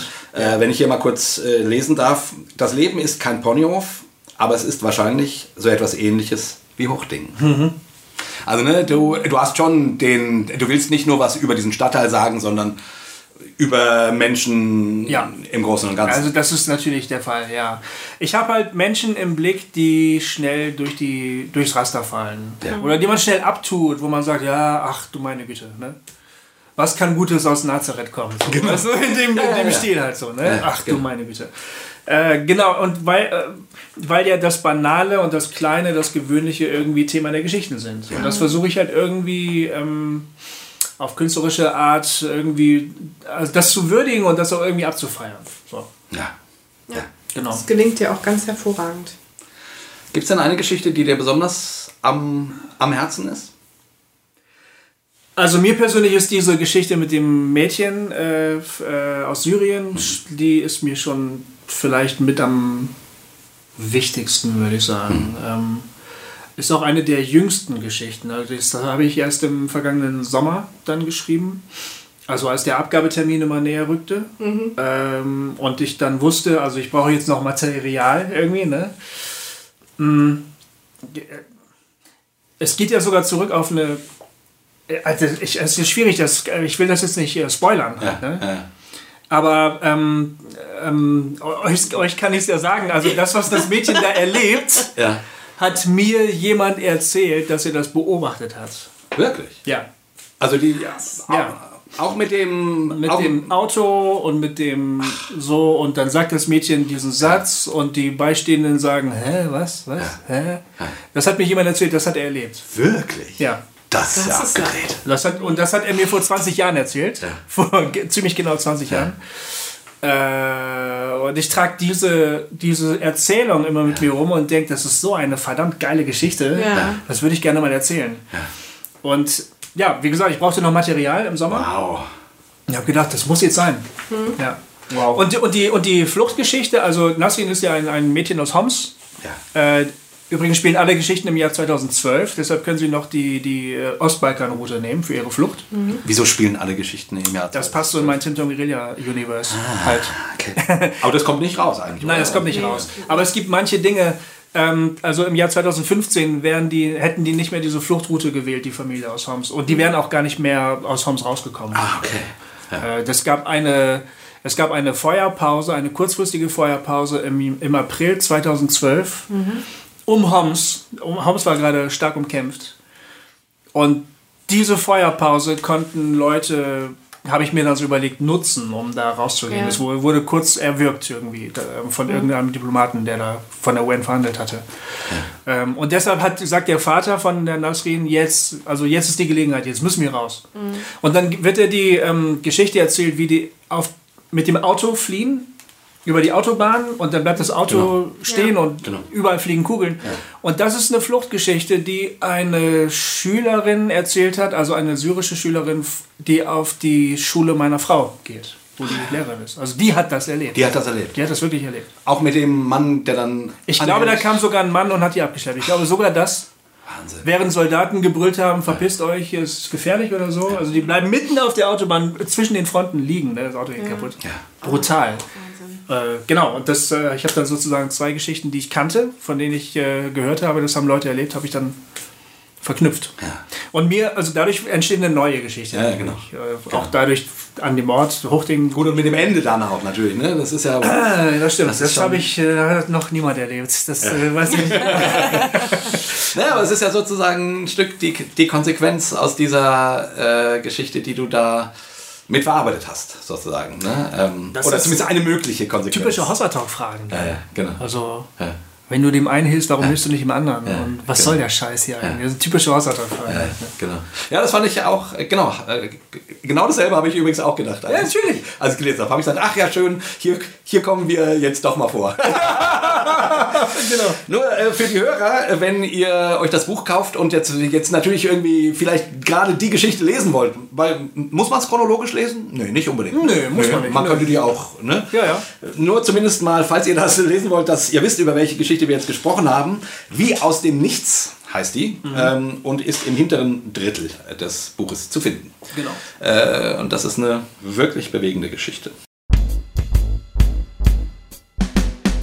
Ja, Sarah, Jay, du Arme, du sitzt jetzt hier und äh, musst äh, doch und Du bist extra hierher gekommen, um uns reden zu hören. Wahnsinn. Ja. Ja. erst ein Erlebnis auf jeden Fall. Aber vielleicht, also jetzt, jetzt haben wir hier ein bisschen Gofis Buch abgefeiert ähm, und äh, ich hoffe, ich hoffe, es kam sehr deutlich raus, dass es ein sehr lesenswertes Buch ist. Ähm, Ja, das hoffe ich doch wohl. ja, aber wo du Wir jetzt sind schon mal auch hier, da um das Buch abzufeiern. genau, wo du schon mal da bist. Wir sind ja äh, als Hossa Talker sowieso äh, kunstaffin, Gofi ja eh und ich ein Stück weit auch. Natürlich, du auch. Ähm, und da ist sozusagen, wenn man schon mal eine Lektorin hier hat, äh, ist das ja vielleicht auch irgendwie spannend, mal zu hören, wie, wie, wie, wie arbeitet man denn als Lektorin? Und ich meine jetzt nicht das Technische als erstes, kannst natürlich auch was zu sagen, sondern uns interessiert ja, also ich habe ja dieses Jahr auch ein Buch veröffentlicht und ich weiß, als der Lektor mir das äh, Skript zurückgeschickt hat, da war ich an manchen Stellen stinksauer. Ich, war, ich war richtig böse. Und ich bin, ich bin dann, und er hat mir was gestrichen quasi, was mir echt was bedeutet hat. Und dann bin ich, und, und da war ich frustriert und bin spazieren gegangen und, und, und, und ich wusste, der hat recht. War das Allerschlimmste. Ich wusste, der hat recht. Und äh, irgendwie brauchte ich eine Stunde, anderthalb Stunden spazieren gehen, so als Künstler sozusagen, Ja. mit seinem eigenen Text, der dann, und dann habe ich gedacht, ja, fuck, der hat recht. Oh, und ich habe es dann auch gestrichen, so, weil ich das ge gesehen habe sozusagen. Aber es fiel mir sauschwer. Aber das ist ja nun dein Brot. Ja, aber da bist du wirklich in guter Gesellschaft. Das geht ja ganz, ganz vielen so. Und ich habe leider Künstlern auch schon dieses Gefühl bereitet. Ja. Ähm, das bleibt auch nicht aus. Also, Das muss man, ne? Ich meine, ihr als Autoren, ihr seid dann wirklich Monate oder teilweise Jahre irgendwo mit der, mit der Idee verbunden und macht euch Gedanken. Und man steckt da ja so tief drin, dass man diese Außensicht man kann sie nicht mehr haben. Und das, deswegen gibt es ein Lektorat, sonst wäre es überflüssig. Ne? Das, das muss auch so sein. Und es ist natürlich so, wenn man sich so lange damit trägt, dann kann man das auch irgendwie schwer aus der Hand geben. Das ist wie so ein Baby irgendwie, ne? dass man groß werden sieht Ja. und dann wirft man das jemandem zum Fraß vor sozusagen. das ist bestimmt super hart und ich habe da echt Verständnis für. Das ändert aber nichts daran, dass ähm, der Lektor die Leserperspektive einnehmen muss. Das ähm, ist halt so. Man, man ist derjenige, der nicht diese ganzen Hintergrundgeschichten kennt und die ganzen Gefühle, die damit verbunden sind. Und der das ja trotzdem irgendwie verstehen muss. Und Ja. das geht ja jedem Leser so, der euch nicht persönlich kennt. Ne? Genau. Und es ist dann auch nochmal was anderes, ob das jemand liest, der wie Jay, wo du das jetzt von Goofy liest, du weißt, was er sich vielleicht teilweise gedacht hat. Jemand wie ich, der dich nicht kennt oder vorher kannte, der muss die Geschichten trotzdem verstehen, die müssen trotzdem was mit mir machen. Und Ja. dadurch gerät man dann häufig so in die Situation, dass man Dinge rausstreicht, wo man gar nicht weiß, wie wichtig die dem anderen sind. Aber also ich, das wird bei deinem Lektor Jay sicher auch so gewesen sein, das ist ja häufig auch so, man merkt es dann mal an und wenn du jetzt gesagt hättest, um Gottes Willen, wenn wir das rausstreichen, dann macht dieses ganze Buch keinen Sinn mehr und so, dann überlegt man ja schon auch gemeinsam, wie kann man das vielleicht ein bisschen umschreiben oder anders so einfügen. Oder, Es oder, gibt ne? auch Dinge, da habe ich gesagt, nö, sehe ich anders. Das bleibt so. Und das habe ich dir ja auch gesagt. Ne? Ich habe manchmal gesagt, Jay, oft hat er recht, aber manchmal musst du dich durchsetzen. Ja, genau. Also es gab Dinge, der hat mir die, die schönste, meine, mein, wo ich, wo ich Jesus Bitches sagen lasse. äh, gestrichen. Hab ich gesagt, das ist, äh, da hab ich, nee, Junge, du guckst einfach nicht genug, genug Netflix. Also, sorry, das bleibt drin. So, ne? Ähm, ähm, ähm, ähm, aber an dieser speziellen Stelle, da, das war, das war eine schwarze Stunde im Hause Friedrichs. Also da, ja. Aber du hast vorhin, ja, du hast vorhin gesagt, Sarah, dass du Leuten eigentlich nicht so gerne auf die Füße trittst. Ja.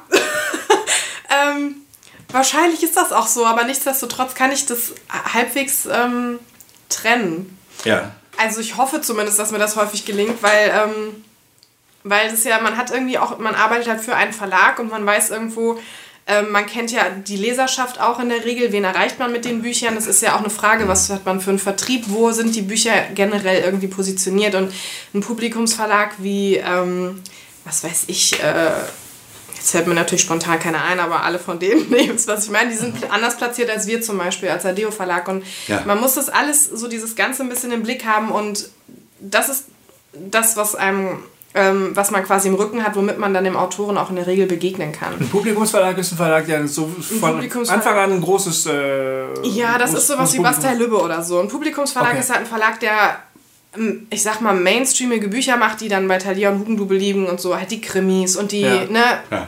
Romane, also im weitesten Sinne. Und wir sind ja schon als Adeo eher ein, ein bisschen so ein Nischenverlag, der sich aber glücklicherweise ganz gut Richtung ähm, allgemeinen Buchhandel öffnen kann. Aber natürlich haben wir eine andere Leserschaft in der Regel, zumindest wenn man auf unsere Website geht, als Bastei Lübbe oder ne? wen ist Das das habe ich ja auch am Anfang gedacht, oder- eigentlich bin ich der falsche Autor für euch. Also, ich habe gedacht, das, was ich mache, passt bei euch eigentlich nicht wirklich. Habe ich ehrlich gesagt auch eins gedacht. Ja, aber das ist ein bisschen das, du sagtest ja am Anfang, dass du immer das Gefühl, dass du dein Eindruck ist, dass die Bücher bei AD so ein bisschen weich gezeichnet sind Mhm. und so. Und das ist tatsächlich, würde ich behaupten, eine Fehleinschätzung. Okay.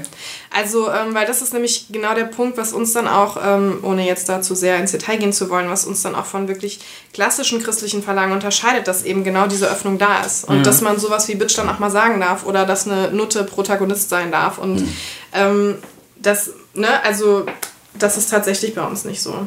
Aber ich sollte das äh, sehr genau prüfen, ob das zu krass ist für uns, was du schreibst. Du solltest das prüfen. Ja. ich sollte das prüfen. Aber ich Zum Beispiel das, Arno, der sich jeden Tag einen runterholt. Ja, da ich fand das du erstmal, aber- hast du erstmal gefragt, du. Ich habe mal so in die Runde geschrieben, hat hier jemand äh, gerufen, hat jemand ein Problem damit, wenn er sich jeden Tag einen runterholt? Und äh, Caro so, nö. Und Annette so, nö. Und ich so, cool, okay, dann. Da war ich erleichtert. Ja, aber das muss auch drin bleiben an der Stelle. Natürlich, Ja, weil natürlich. Arno ist halt Arno. Was der willst du Typ machen? bleibt, du kannst ihn nicht weichzeichnen, wie du sagst, dann Nee. ist er nicht mehr da. Also Genau, ähm, entweder genau. man macht es dann so, wie es ist oder nicht. Ne? Arno ist voll der nette Typ. Er hat nur einfach, also, er hat, ja, was hat er sonst für Freuden im Leben? Nicht so viele.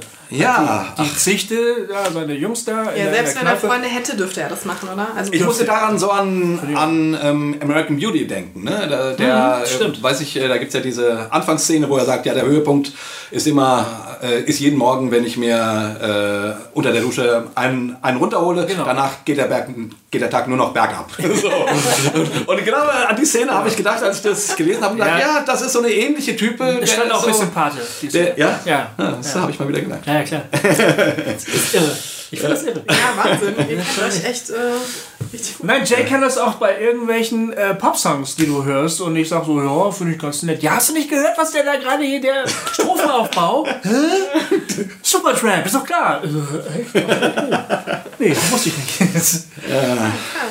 ähm, ähm, ja, aber du machst als Lektorin natürlich auch das Buch besser. Das soll, das, darum geht es ja schon. Also Das ist der Idealfall, ja. ich brauche als Autor eben deinen Außenblick, weil ich den irgendwann nicht mehr habe. ja. Und ähm, deshalb war ich, fand ich das gut, dass du verstanden hast, was ich mache. Ich habe hab das Gefühl gehabt, wir sind ein gutes Team. Das hat mir die Sicherheit gegeben, zu sagen, äh, was immer du an Anmerkungen hast, rüber damit, weil ich muss das schon hören. Ähm, ja, also, ja, das ist halt der Idealfall. Wenn ich jetzt jemanden gehabt hätte, eine, eine Lektorin, einen Lektor, der überhaupt nicht rafft, was ich da mache, das wäre wirklich schlimm gewesen. Also, Ja, dann wäre das auch nicht gegangen. Ne? Wenn Nee, dann, also du musst, gegangen. das ist schon so ein bisschen auch dieser Spagat, den wir da immer haben. Du willst ja die Sprache und die Art des Autoren irgendwo erhalten. Schlimm, schwierig wird es, wenn es sprachlich wirklich falsch ist, dann musst du wirklich viel machen, dann ne, ist das noch, der Spagat noch größer. Aber in der Regel ist es so, man will natürlich das, was, was du als Autor schaffst, ähm, erhalten und es einfach noch optimieren sozusagen. Ja. Ne? Das, äh, das, so läuft es dann im Idealfall. Aber darf ich mal fragen? Ja. Also, weil du, weil du liest ja quasi dreierlei. Du liest als Sarah, ne? Mhm. ganz normal du, äh, ja, finde ich das gut, finde ich es spannend, finde Mhm. ich es interessant oder so. Dann liest du mit dem Auge des Verlages Ja. und du liest und du versuchst aber auch mit dem äh, Auge der Leser zu lesen. Mhm. So, wie, wie funktioniert das? Also wie, ich, ich kann immer nur als Jay lesen und irgendwie denken, finde ich gut oder, oder nett. Also wie, wie kriegt man diese multiperspektivische Sicht hin? Wie soll ich Ihnen das erklären? Ich müsste jetzt selber erstmal analysieren, ob ich das in. Also, natürlich hast du recht mit dieser Dreiteilung, aber ich mache das gar nicht bewusst. Also, aus Sicht des Verlages lesen tue ich eigentlich nur hinsichtlich der, ähm, der Thematik und ähm, wir machen natürlich auch mal Bücher oder ich mache auch mal Bücher, die ich mir jetzt privat nicht kaufen würde. Ne? Das gehört dazu. Ähm, so ein Buch lese ich dann halt nicht als Sarah, sondern aus Verlagssicht. Und, aber aus Sicht des Lesers lese ich natürlich immer, weil das ist das Gute daran, wenn ich die Manuskripte fertig kriege und dann wirklich zum ersten Mal alles gebündelt habe. Das habe ich auch am liebsten so. Ich bin gerne auch in dem Prozess schon drin, aber ich habe gerne das Manuskript am Ende einmal komplett, weil ich dann wirklich diese Erstlesererfahrung machen kann. Und dann mir halt eben tatsächlich die Dinge auffallen, die ein Leser auch sehen würde. Ja.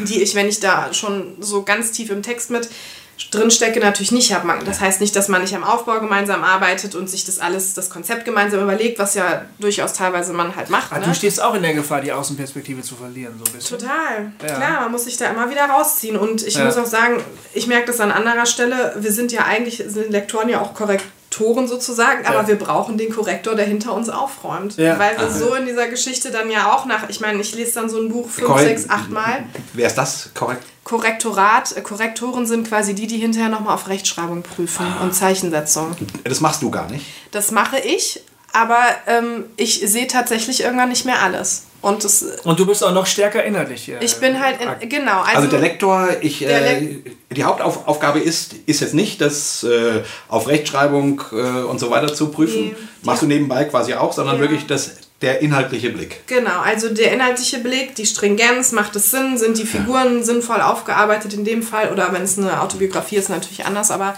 ähm, genau, ist der Aufbau sinnvoll. Ich hatte jetzt zum Beispiel ein Buch, wo ich strukturell ganz viel nochmal umgestellt habe und einfach damit so ein roter Faden dann durchs Buch geht. Ähm, das sind die Dinge, auf die ich äh, primär achte und natürlich die sprachlichen Dinge. Ne? Also Formulierungen, sind die Sätze korrekt und, äh, oder kann man das irgendwo ein bisschen feinschleifen? Das sind die Dinge, die ich hauptsächlich mache. Und natürlich, im Idealfall sehe ich, also korrigiere ich natürlich auch die Rechtschreibfehler. Ja, aber weißt du, von dir würde ich mir sagen lassen, Gofi, die Figur redet so nicht. Also die hast du bisher anders gezeichnet, sowas sagt die nicht. Wenn die Korrektorin sagt, Entschuldigung, der muss jetzt noch diesen jeden Satz sagen, sage ich, das, ist, das, das geht dich einen Scheiß an. Also Das haben Sarah und ich hier durchgekaspert. Das geht dich einen Scheiß an. Da lässt du mal schön die Finger davon. Wenn der Punkt fehlt, machst du den. Ansonsten machst du gar nichts. Willst du die Geschichte kurz erzählen oder, darf man das on-air nicht machen? Nee, darf man noch nicht machen.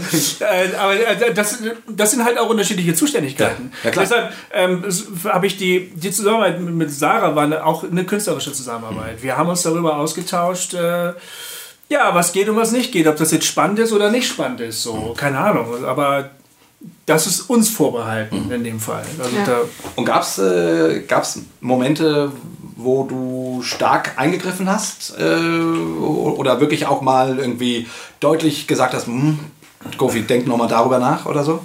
wir haben viel über Überschriften geredet. Ja. Es gab, ja, wir haben Überschriften waren so das Mhm. unser Ding. Ausdrucksweisen manchmal, so ein bisschen. Also es oder gab so zum Beispiel, Slang oder ja, so. es, es gab da mal das eine Figur, was gesagt hat, was nicht zu dem passte, was vorher gesagt wurde. Das gab es in einem Fall, glaube ich, hier im Zug in dem ersten. Das stimmt, das passt aber inhaltlich auch nicht. Genau, da war es, ja. genau. Das sind halt so Dinge, die ich dann sage, aber ansonsten Ja. musste ich bei ihm echt sehr, sehr wenig machen. Also ich konnte, hatte mehr Lesegenuss tatsächlich. Ja, schön. an. Mhm. Das hat mich natürlich gefreut, klar. Ja. Also Das, äh, das fand ich gut. Aber bei meinem Roman äh, Tinta und Guerilla, das war ja auch der erste Roman, den ich geschrieben habe, Mhm. da hat die Lektorin manchmal wirklich gesagt, also das ist vollkommen unnötig, was du da, das können wir streichen, das kann alles raus, das kann alles raus. Und dann hatte ich so ähnliche Erlebnisse, so, oh, boah, das tat richtig schlimm weh. Und es gab eine Szene, Ich, ich erinnere mich, äh, ähnliche Anmerkungen hatte ich ja damals auch gemacht, als ich dein Skript halb gelesen hatte. Ja, ja, stimmt. Tim, Tim Tom. Da hatte ich auch ein paar äh, quasi Sachen dazu geschrieben, wo du wahrscheinlich ganz schön schlucken musstest. Ja, Ne? ja, musste ich auch. Du hast aber auch mehr viele sprachliche Sachen angemerkt und sie hat ganze Szenen gesagt, das Echt? braucht man nicht, das, ist, das stört hier nur. Oder das macht die Person nicht. Das glaube ich dir nicht. Das, das hat schon wehgetan. Ja. Das glaube ich. Das ja. gab, und dann gibt es eine Szene in Tim Tom Guerilla, wo er ja, äh, wo sie in diese freie Gemeinde in Hamburg gehen und er für sich beten lässt und dann kippt er um, obwohl er eigentlich nicht gläubig ist. Ähm, und die Lektorin kam damit null klar. Die, die hat gesagt, was, was, kannst du das noch ein bisschen mehr auf den Arm nehmen? Also das ist, kommt mir viel zu ernst hier rüber. So, ne? Und ich habe gesagt, ich will das nicht verarschen. Sowas passiert halt. Das gibt's auf der Welt. Nee, das muss für mich raus. Nö, habe ich gesagt, bleib drin. Ist drin geblieben? Ja, ist drin. Ja, Ja, ja. Das war mir eine, eine wichtige Szene. Sie hat halt eigentlich Ist auch eine wundervolle Szene. sie hat nicht wirklich Konsequenzen für die Handlung. Äh, und das ist auch genau der Punkt.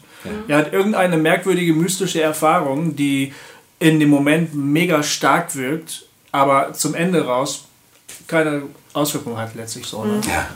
Und das war der Punkt eigentlich. Ja.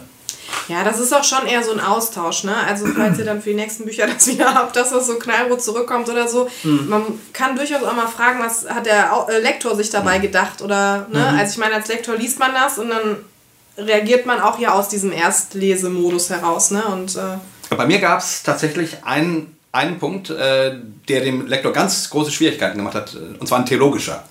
Äh, der, den er, den er, also, aber der eigentlich der Clou meines Buches ist. War wie ungünstig. der der Clou meines Buches ist. Und der, und er hat da rumgeeiert und mir geschrieben, ah, Jay, und, und hat mir äh, Auslegungen zu, zu Psalm 2 geschickt und alles Mögliche. Und ich habe dann halt irgendwann gesagt, ja, ich, ich, ich, ich verstehe die Anfrage und ich kann die auch nachvollziehen. Ich finde die auch, also die darf man machen. Ne? Also es ging um die Frage, äh, weil ich sehr stark dieses Mein Gott, mein Gott, warum hast du mich verlassen betont habe. So, ähm, ähm, und äh, er halt eher die Lesart hat, dass Jesus äh, Psalm 2 äh, ist, das ist Psalm 2, ne? Äh, ja, ich glaube. Also er den ganzen Psalm Oder betet. 22. Äh, 22, genau, ja. Ähm, ähm, und, und am Ende wird er ja dann äh, schöner, der Psalm, so, ne?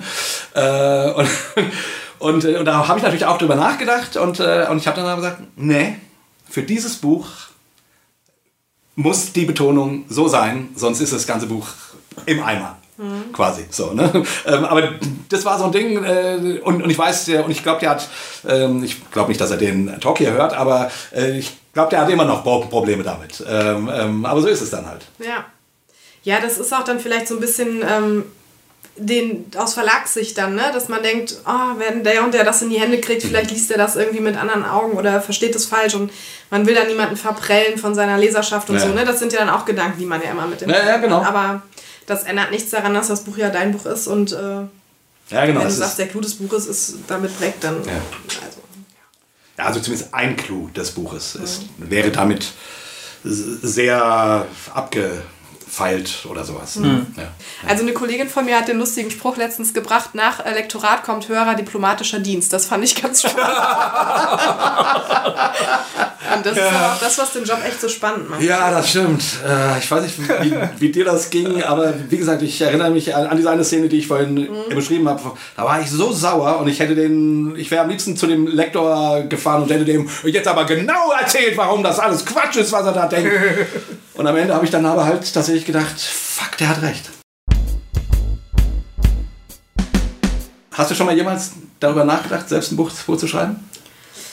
Ähm, also, pff, Nicht wirklich tiefgehend, nee. Also natürlich, ich war wie gesagt anderthalb Jahre in Kanada und dann reist man und dann denkt man, oh cool, da könnte ich mal was drüber schreiben. Aber ich habe jetzt wesentlich geilere äh, Reisebücher lektoriert und muss sagen, meine Geschichte ist für mich halt super wertvoll, aber es ist nicht so, als ob das nicht auch schon 150 andere Leute so gemacht hätten. Und, ähm, Das stimmt, aber das ist kein Kriterium. Das weiß ich nicht so richtig. Doch, das ist so. Nein, Es das, muss auch jemand anderen. Also, Ja, sicher, aber es ist deine Geschichte. Natürlich, und für mich ist sie auch super wertvoll, aber Mhm. die Frage ist, interessiert es jemand anderen? Ja, es kommt dann halt darauf an, wie du die Geschichte erzählst. Ja, und- Findest du nicht? Na, ne, ja, das hängt. Hm. Also es gibt dann ja auch schon, so gerade zum Thema Reiseliteratur gibt es ja wirklich, du kannst ja das äh, Bücherregal dir 18 Meter lang machen und das, also es gibt Das ja stimmt unendlich absolut. viel dazu. Und, ah, das verrückterweise wollen Leute immer mehr von derselben Scheiße lesen. Deshalb laufen äh, Reiseblogs ja auch so fantastisch. Ja, ne? klar, aber ein Reiseblog ist natürlich auch was, was du umsonst äh, bekommst, ne? Das ist nochmal eine andere Hausnummer als Ja, da hast du, hast du schon recht. Allerdings mit Reiseblogs kann man, kann man seinen Lebensunterhalt verdienen. Das Also, glaube ich, ja, ja, klar. Wenn du permanent auch auf Reisen bist, dann Ja, ja. dann schaltest du Ja. Werbung und so Ja, und, und glaub ich auch. die können damit natürlich deshalb Geld verdienen, weil die Leute sagen, oh, da ist schon wieder einer nach Malaysia gefahren. Ja. Mal gucken, was der erlebt hat. Keine Ahnung warum, aber Ja. die Nachfrage ist groß, glaube Ja, ich, das stimmt auch. Gerade so, wenn man halt nicht reist und dann diese Fern, dieses Fernweh irgendwo entfacht, ne? Ja. Also geht mir selber so. Ich mache dann solche Bücher auch total gerne, weil ich so ein bisschen mitreisen kann und äh, Ja gut, das ist ja, cool. das ist ja, eh deswegen lesen wir ja. Ja. Weil wir in die Gedankenwelt eines anderen einsteigen und wenn es eben Belletristik ist, also Geschichten sind, in, in die Figuren einsteigen und Mhm. irgendwie so ist ein bisschen Leben aus zweiter Hand, aber es ist auch, also ich glaube, aus dem Grund lesen wir, weil wir Das macht es ja auch so schön, Leben aus weiter Hand. Genau. Weil du erlebst es zwar mit, aber du Hast kannst immer wieder aussteigen. Du kannst immer wieder und aussteigen. du hast das Risiko nicht, ne? Du hast das Risiko nicht. derjenige quasi in der Geschichte All die Schmerzen, all die Dramen und so. Ja, deswegen gucke ich Fernsehserien. Ja, natürlich. Ich, äh, ja, natürlich, natürlich. Ja, logisch. Ich, äh, ich, ich fiebere mit den Leuten mit und ich leide mit ihnen mit und danach mache ich den Fernseher aus und bin wieder in meiner schönen behüteten Welt. Genau. Äh, Und die haben das alles durch, durchgemacht und ich durfte es mit ihnen durchmachen und habe den Eindruck, als ob ich sozusagen das... Und ein Stück weit habe ich das ja auch miterlebt. So. Ja. Nimmst du nicht auch was dann danach noch mit? Also Ja. ich habe das bei manchen Serien, dass ich dann wirklich auch das ich danach noch Ja, daran ja, ja. Ja, arbeite. ja also ich denke dann schon auch zum Teil drüber nach. Ne? Das ist also, oder oft sogar. Und, so, und bei Büchern sogar. Und das ist übrigens auch ganz schön, Gofi. Ich habe es ja relativ schnell jetzt auch, auch gelesen, weil ich mich ja hier auf unseren Talk natürlich vorbereiten wollte. Ähm, und äh, so manche Geschichte klang dann noch so nach. Ich meine, ne, man, dadurch, dass die ja relativ kurz sind und man die ja dann auch am Stück liest. Also es ist nicht so, dass man die jetzt eine Geschichte liest und dann, dann geht man in den Tag und dann liest man am nächsten Tag die nächste. Oder ich habe es jetzt nicht so gelesen. Könnte man auch so Wäre machen, aber... Wäre eigentlich schöner. Wäre eigentlich toll, genau. Ähm, aber so habe ich es jetzt, jetzt nicht gemacht. Und trotzdem äh, haben die noch so nachgeschwungen und manche Gedanken habe ich dann, ähm, oder auch jetzt, wenn ich dran denke, kommen mir manche Szenen in den Kopf. Und dann, äh, und dann äh, hat es so einen Nachklapp, der einem der einen beschäftigt. Und das, und das Schöne bei deinem Buch ist eben, man weiß ja nicht immer so ganz genau, was du einem sagen willst, weil die Situation, die Geschichte halt erzählt wird. Aber gerade das macht die Geschichte, äh, äh, gerade das lässt einen darüber nachdenken. Ja. Weißt du, was ich meine? Also, wisst ihr, was ich Ja, meine? Also, ja. die, die, es ist nicht so, dass man ach so, der äh, Gofi Müller will mir jetzt A, B, C, D, E, F, G sagen, sondern du denkst ja manchmal, was bedeutet das jetzt eigentlich? Ja, die Interpretation passiert halt auf Leserseite, ne? Genau. Das Ja, das, ich habe auch nicht die Intention, da irgendjemandem irgendwas erzählen zu wollen. Abgesehen von, ähm, guck mal, so ist das Leben und das ist gar nicht so schlecht. Manch, manchmal aber auch doch. Ja, manchmal auch. auch. aber, aber äh, letztlich, also wenn es ein Message gibt, dann vor allen Dingen äh, nicht gleich beurteilen, kategorisieren.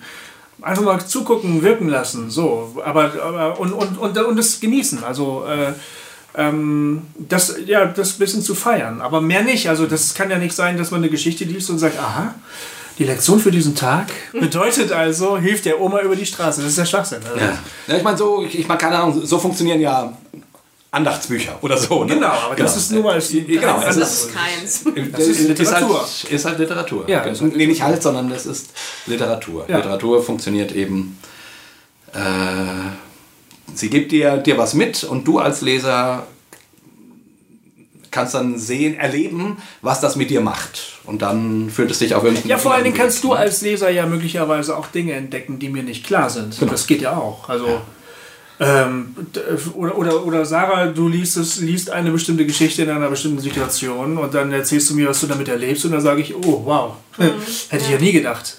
Ja. Also ich finde das halt gerade bei den Geschichten echt so krass, weil das so normallos sind eigentlich, ne? Und man am Ende des Tages sich fragt, ja krass, wer hätte ich das jetzt weitergesponnen oder das Rad weitergedreht, hätte mir das ja auch passieren können. Und Ja. ähm, oder der kommt und landet unverschuldet irgendwo und man denkt so, ja, wäre ich einmal anderswo abgebogen, hätte mir das auch passiert. Also so dieses Gefühl des Alltäglichen und das, okay, das kann jedem Menschen passieren, das fand ich halt echt, ähm, fand ich echt faszinierend. Ja, ja, genau, genau, genau. Ja, und ähm, die, also äh, die, eine Geschichte wird ja quasi zweifach geschrieben. Ne? Der, der, der Autor schreibt sie und der Leser schreibt sie. Mhm, könnte man sagen, ja. Also ne, der Leser, Schöne Sicht. Hm? also das, was der Autor sagen will, äh, also beim Leser kommt immer was Eigenes an. Ne? Ja. Kunst ist immer auch im Auge des Betrachters so. Ja, das macht spannend. Ähm, was ich noch, was ich, welche Gesch- Geschichte ich auch schön fand, also jetzt gerade, weil das hier sozusagen, weil das die einzigen beiden mit einem religiösen ähm, Thema waren, ist diese Geschichte mit dem äh, so-called Sektenpastor. Ähm, ähm, die fand ich echt schön und auch da äh, äh, baust du ja was auf, was dann ganz anders wird.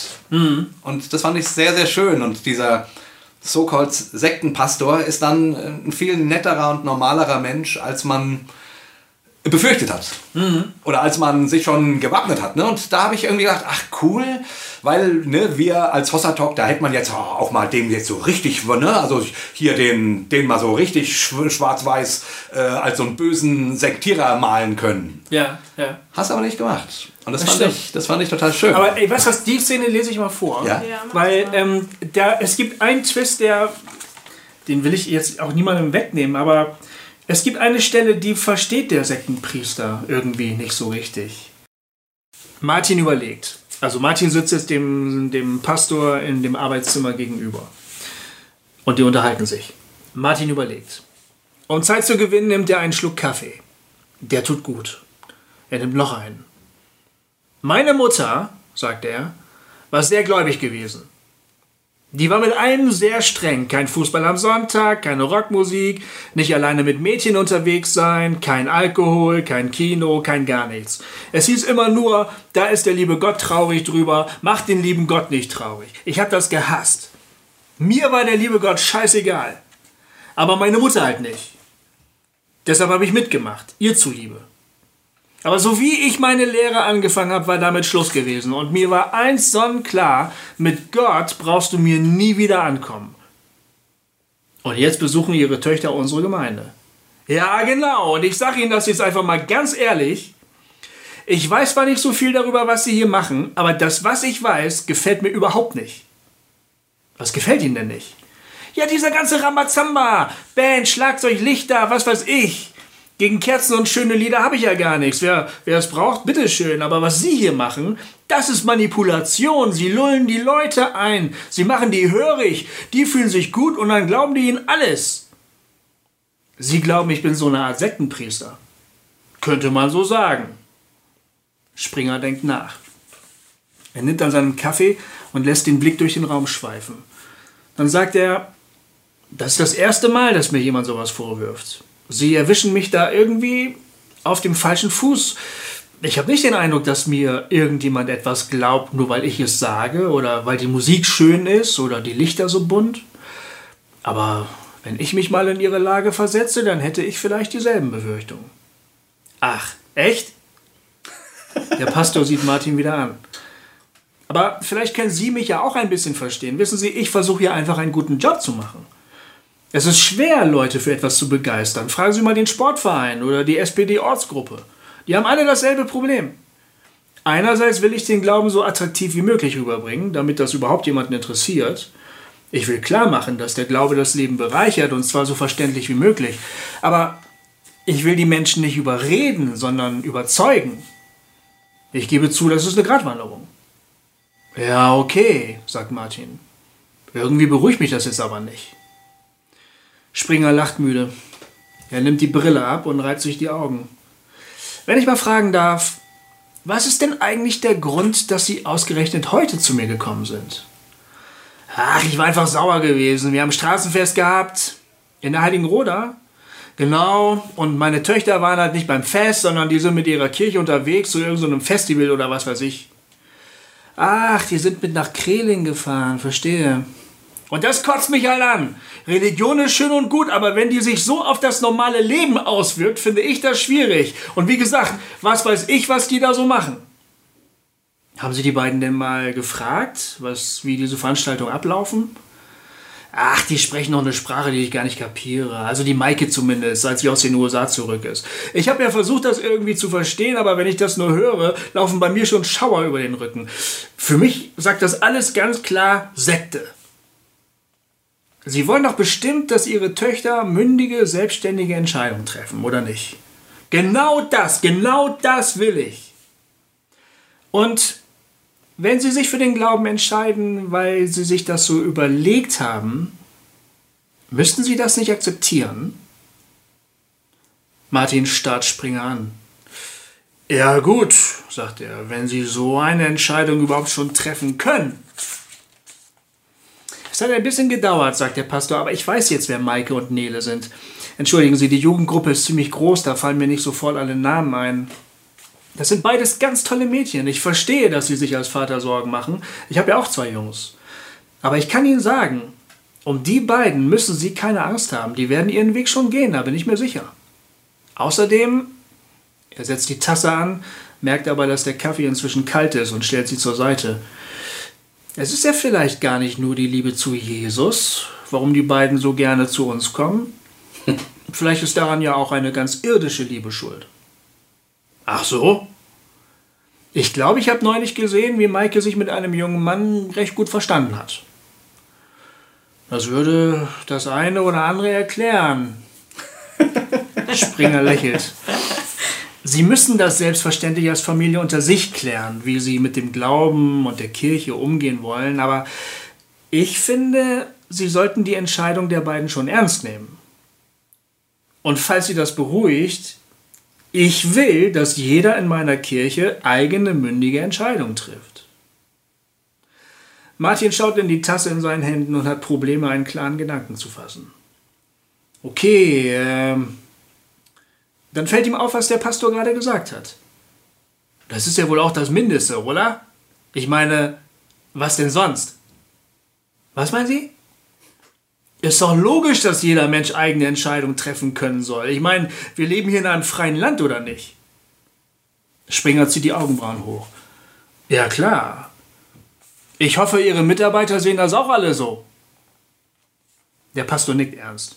Das ist eine ganz klare, also da reden wir wirklich oft drüber. Ich werde das demnächst nochmal im Mitarbeiterkreis ansprechen. Aber eigentlich wissen das alle. Er macht eine Handbewegung, die seine Aussage unterstreichen soll. Ganz klar. Okay, sagt Martin. Dann sind wir uns ja einig. Tut mir leid, dass ich Sie und Ihre Familie geweckt habe. Und dann geht die Geschichte so weiter, ne? Aber das meine ich halt, der Punkt, also Martin macht einen Punkt, ne? Der Pastor ist schon cool. Aber es kommt so an den Moment, wo der Pastor sagt, natürlich, hier soll jeder selbst glauben. Und dann sagt Martin, ja, hoffentlich weiß das auch jeder in ihrer Gemeinde. Nee, vor allen Dingen sagt er, ja, was denn sonst? Ja, was denn sonst? Wieso stellst du das hier heraus? Genau, Wie, sie- genau. wie kommst du auf die Idee, das überhaupt benennen zu müssen? Ja, glaubst du, ich muss dich jetzt dafür loben oder genau. was? So, ne? Ja, genau. Und das, das ist der Punkt, also der Pastor ist schon cool, aber, aber ähm, es gibt dann manchmal auch so einen blinden Fleck im religiösen Spektrum. Ja, genau. Wo dann, wo du dann denkst so, ja, hast du eigentlich wirklich begriffen, was du gerade gesagt hast? So. Äh, ja gut, und das spiegelt er dem Pastor ja, Ja, genau. auch. Und, Ja. der, und du merkst an der Reaktion vom, vom Pastor, der dann zwar sagt, ja, ja, da reden wir ganz oft drüber, äh, merkst du natürlich, dass er eigentlich weiß, dass sie da nie drüber reden. Genau, also, genau. So, ne? ähm, ähm, Aber ich fand irgendwie schön, also die, die, diese Figur des Pastors ist ja, äh, also in der Fantasie von, von Martin ist das ja echt so, ein, echt so ein ganz schlimmer Finger. Ja, ja, genau. Und dann ist er aber doch normaler und irgendwie jemand, mit dem man sich hinsetzen kann und einen Kaffee trinken kann und über so Sachen reden, reden kann und der jetzt auch nicht nur, der einem jetzt, der dem jetzt auch nicht irgendwie eine fiese Predigt hält, sondern so, ne, das fand ich irgendwie schön. Also das hast du schön gemalt. Äh, weil man ja, also jetzt so, wir als Hossa Talk ja manchmal eben schimpfen über irgendwie, äh, keine Ahnung, geistliche äh, Manipulation oder irgendwie solche Sachen. Und äh, du hättest jetzt der Verführung erliegen können, hier so eine richtig äh, fiese Nummer draus zu machen. Ja, das stimmt, das wäre zu einfach gewesen. Und ich finde es Ja. schön, dass du das nicht gemacht hast, sondern beide haben ihren Punkt und beide haben ihr, äh, gehen auch äh, erhobenen Hauptes aus dieser Be Begegnung raus und du als Leser hast dem zugeschaut und kannst jetzt dich, dich fragen, ja, wie sehe ich denn das eigentlich? Oder wie, äh, ne, du kannst beide beide erwachsene Männer, die da miteinander reden, irgendwie verstehen und was daraus mitnehmen. So. Also das, das fand ich irgendwie gut. So. ich glaube, wir müssen mal zum Schluss kommen. Ich glaube auch. Ich will noch mal gucken, wer mich gerade versucht hat anzurufen. Ja, was da im Hintergrund bimmelt. Ja, genau. Ich äh, Genau. hoffe, man, man hört das nicht, nicht so doll nachher. Ja, ein bisschen wird man es wohl hören. Mal gucken, ob irgendeiner von den Jungs aus der Schule abgeholt werden muss oder so. Genau. Sarah, ich weiß nicht, ob du unser Ritual kennst. Äh, doch, ich glaube schon. Du Was? Hast du schon mal eine das. ganze Folge ich habe durchgehört? schon mal eine ganze Folge durchgemacht. Unfassbar. Das ist sehr, sehr schön. Genau, also vielleicht kann man an dieser Stelle nochmal sagen, äh, ich hoffe, wir konnten ähm, euch jetzt äh, den Mund etwas wässrig machen äh, und auf dieses schöne Buch vom Gofi irgendwie, äh, ja, ich kann es jetzt ja so sagen, geht los und kauft das verdammte Scheißding. Ja, man sollte es eigentlich überall kaufen können, wo es Ja. Bücher gibt. Äh, Es hat in der letzten Zeit ein paar kleine Probleme gegeben, Ja, aber, aber man bis kann Sonntag- Es, bis Sonntag soll es wieder klar sein. Ansonsten äh, beim Adeo Verlag kann man es auch direkt bestellen, wenn man das schnell haben Genau. möchte. Aber es gibt es in jeder normalen Buch, Buchhandlung, ne? oder Genau. man kann es zumindest dort Ja. bestellen. Ne? Ja. Ähm, genau. Es ist ein ganz normal veröffentlichtes Buch. Und äh, denkt dran, äh, für einen Autor ist gerade, keine Ahnung, wenn das in den nächsten Wochen viel gekauft wird, dann hilft das, weil es sozusagen dann auf irgendwelchen Listen erscheint oder die Leute im Das Ranking stimmt. und so weiter. Und das äh, hilft sozusagen dem ganzen Projekt. Wenn ihr mich in meiner künstlerischen Laufbahn ein bisschen unterstützen wollt, kauft das Buch und wenn ihr es nicht lesen wollt, verschenkt es halt. Genau. genau. Und, wenn's, und wenn ihr es ganz furchtbar findet, dann schenkt es eben eurem Feind. Ja, genau. Genau. Alright, äh, war wieder sehr schön. Vielen Dank, Sarah, dass du dabei warst. Vielen Dank, Sehr Sarah. gerne. Und Das war cool. für, Danke diesen, für die für, diese Innen, äh, für den Innenblick äh, mal so einen kurzen in das Lektorat. Äh, hat mich tatsächlich selber auch echt interessiert. Mhm. Äh, ja. Ja, war schön mit euch. Genau. Ich weiß gar nicht, was als nächstes kommt. Irgendwas in zwei Wochen hören wir uns wieder. nicht. Ja. Und ähm, wünsche euch zwei schöne Wochen mit Gofis Buch. Und verabschieden uns mit einem dreifachen Hossa, Hossa, Hossa. Tschüss. Nice. Hossa Talk. Jay und Goofy erklären die Welt.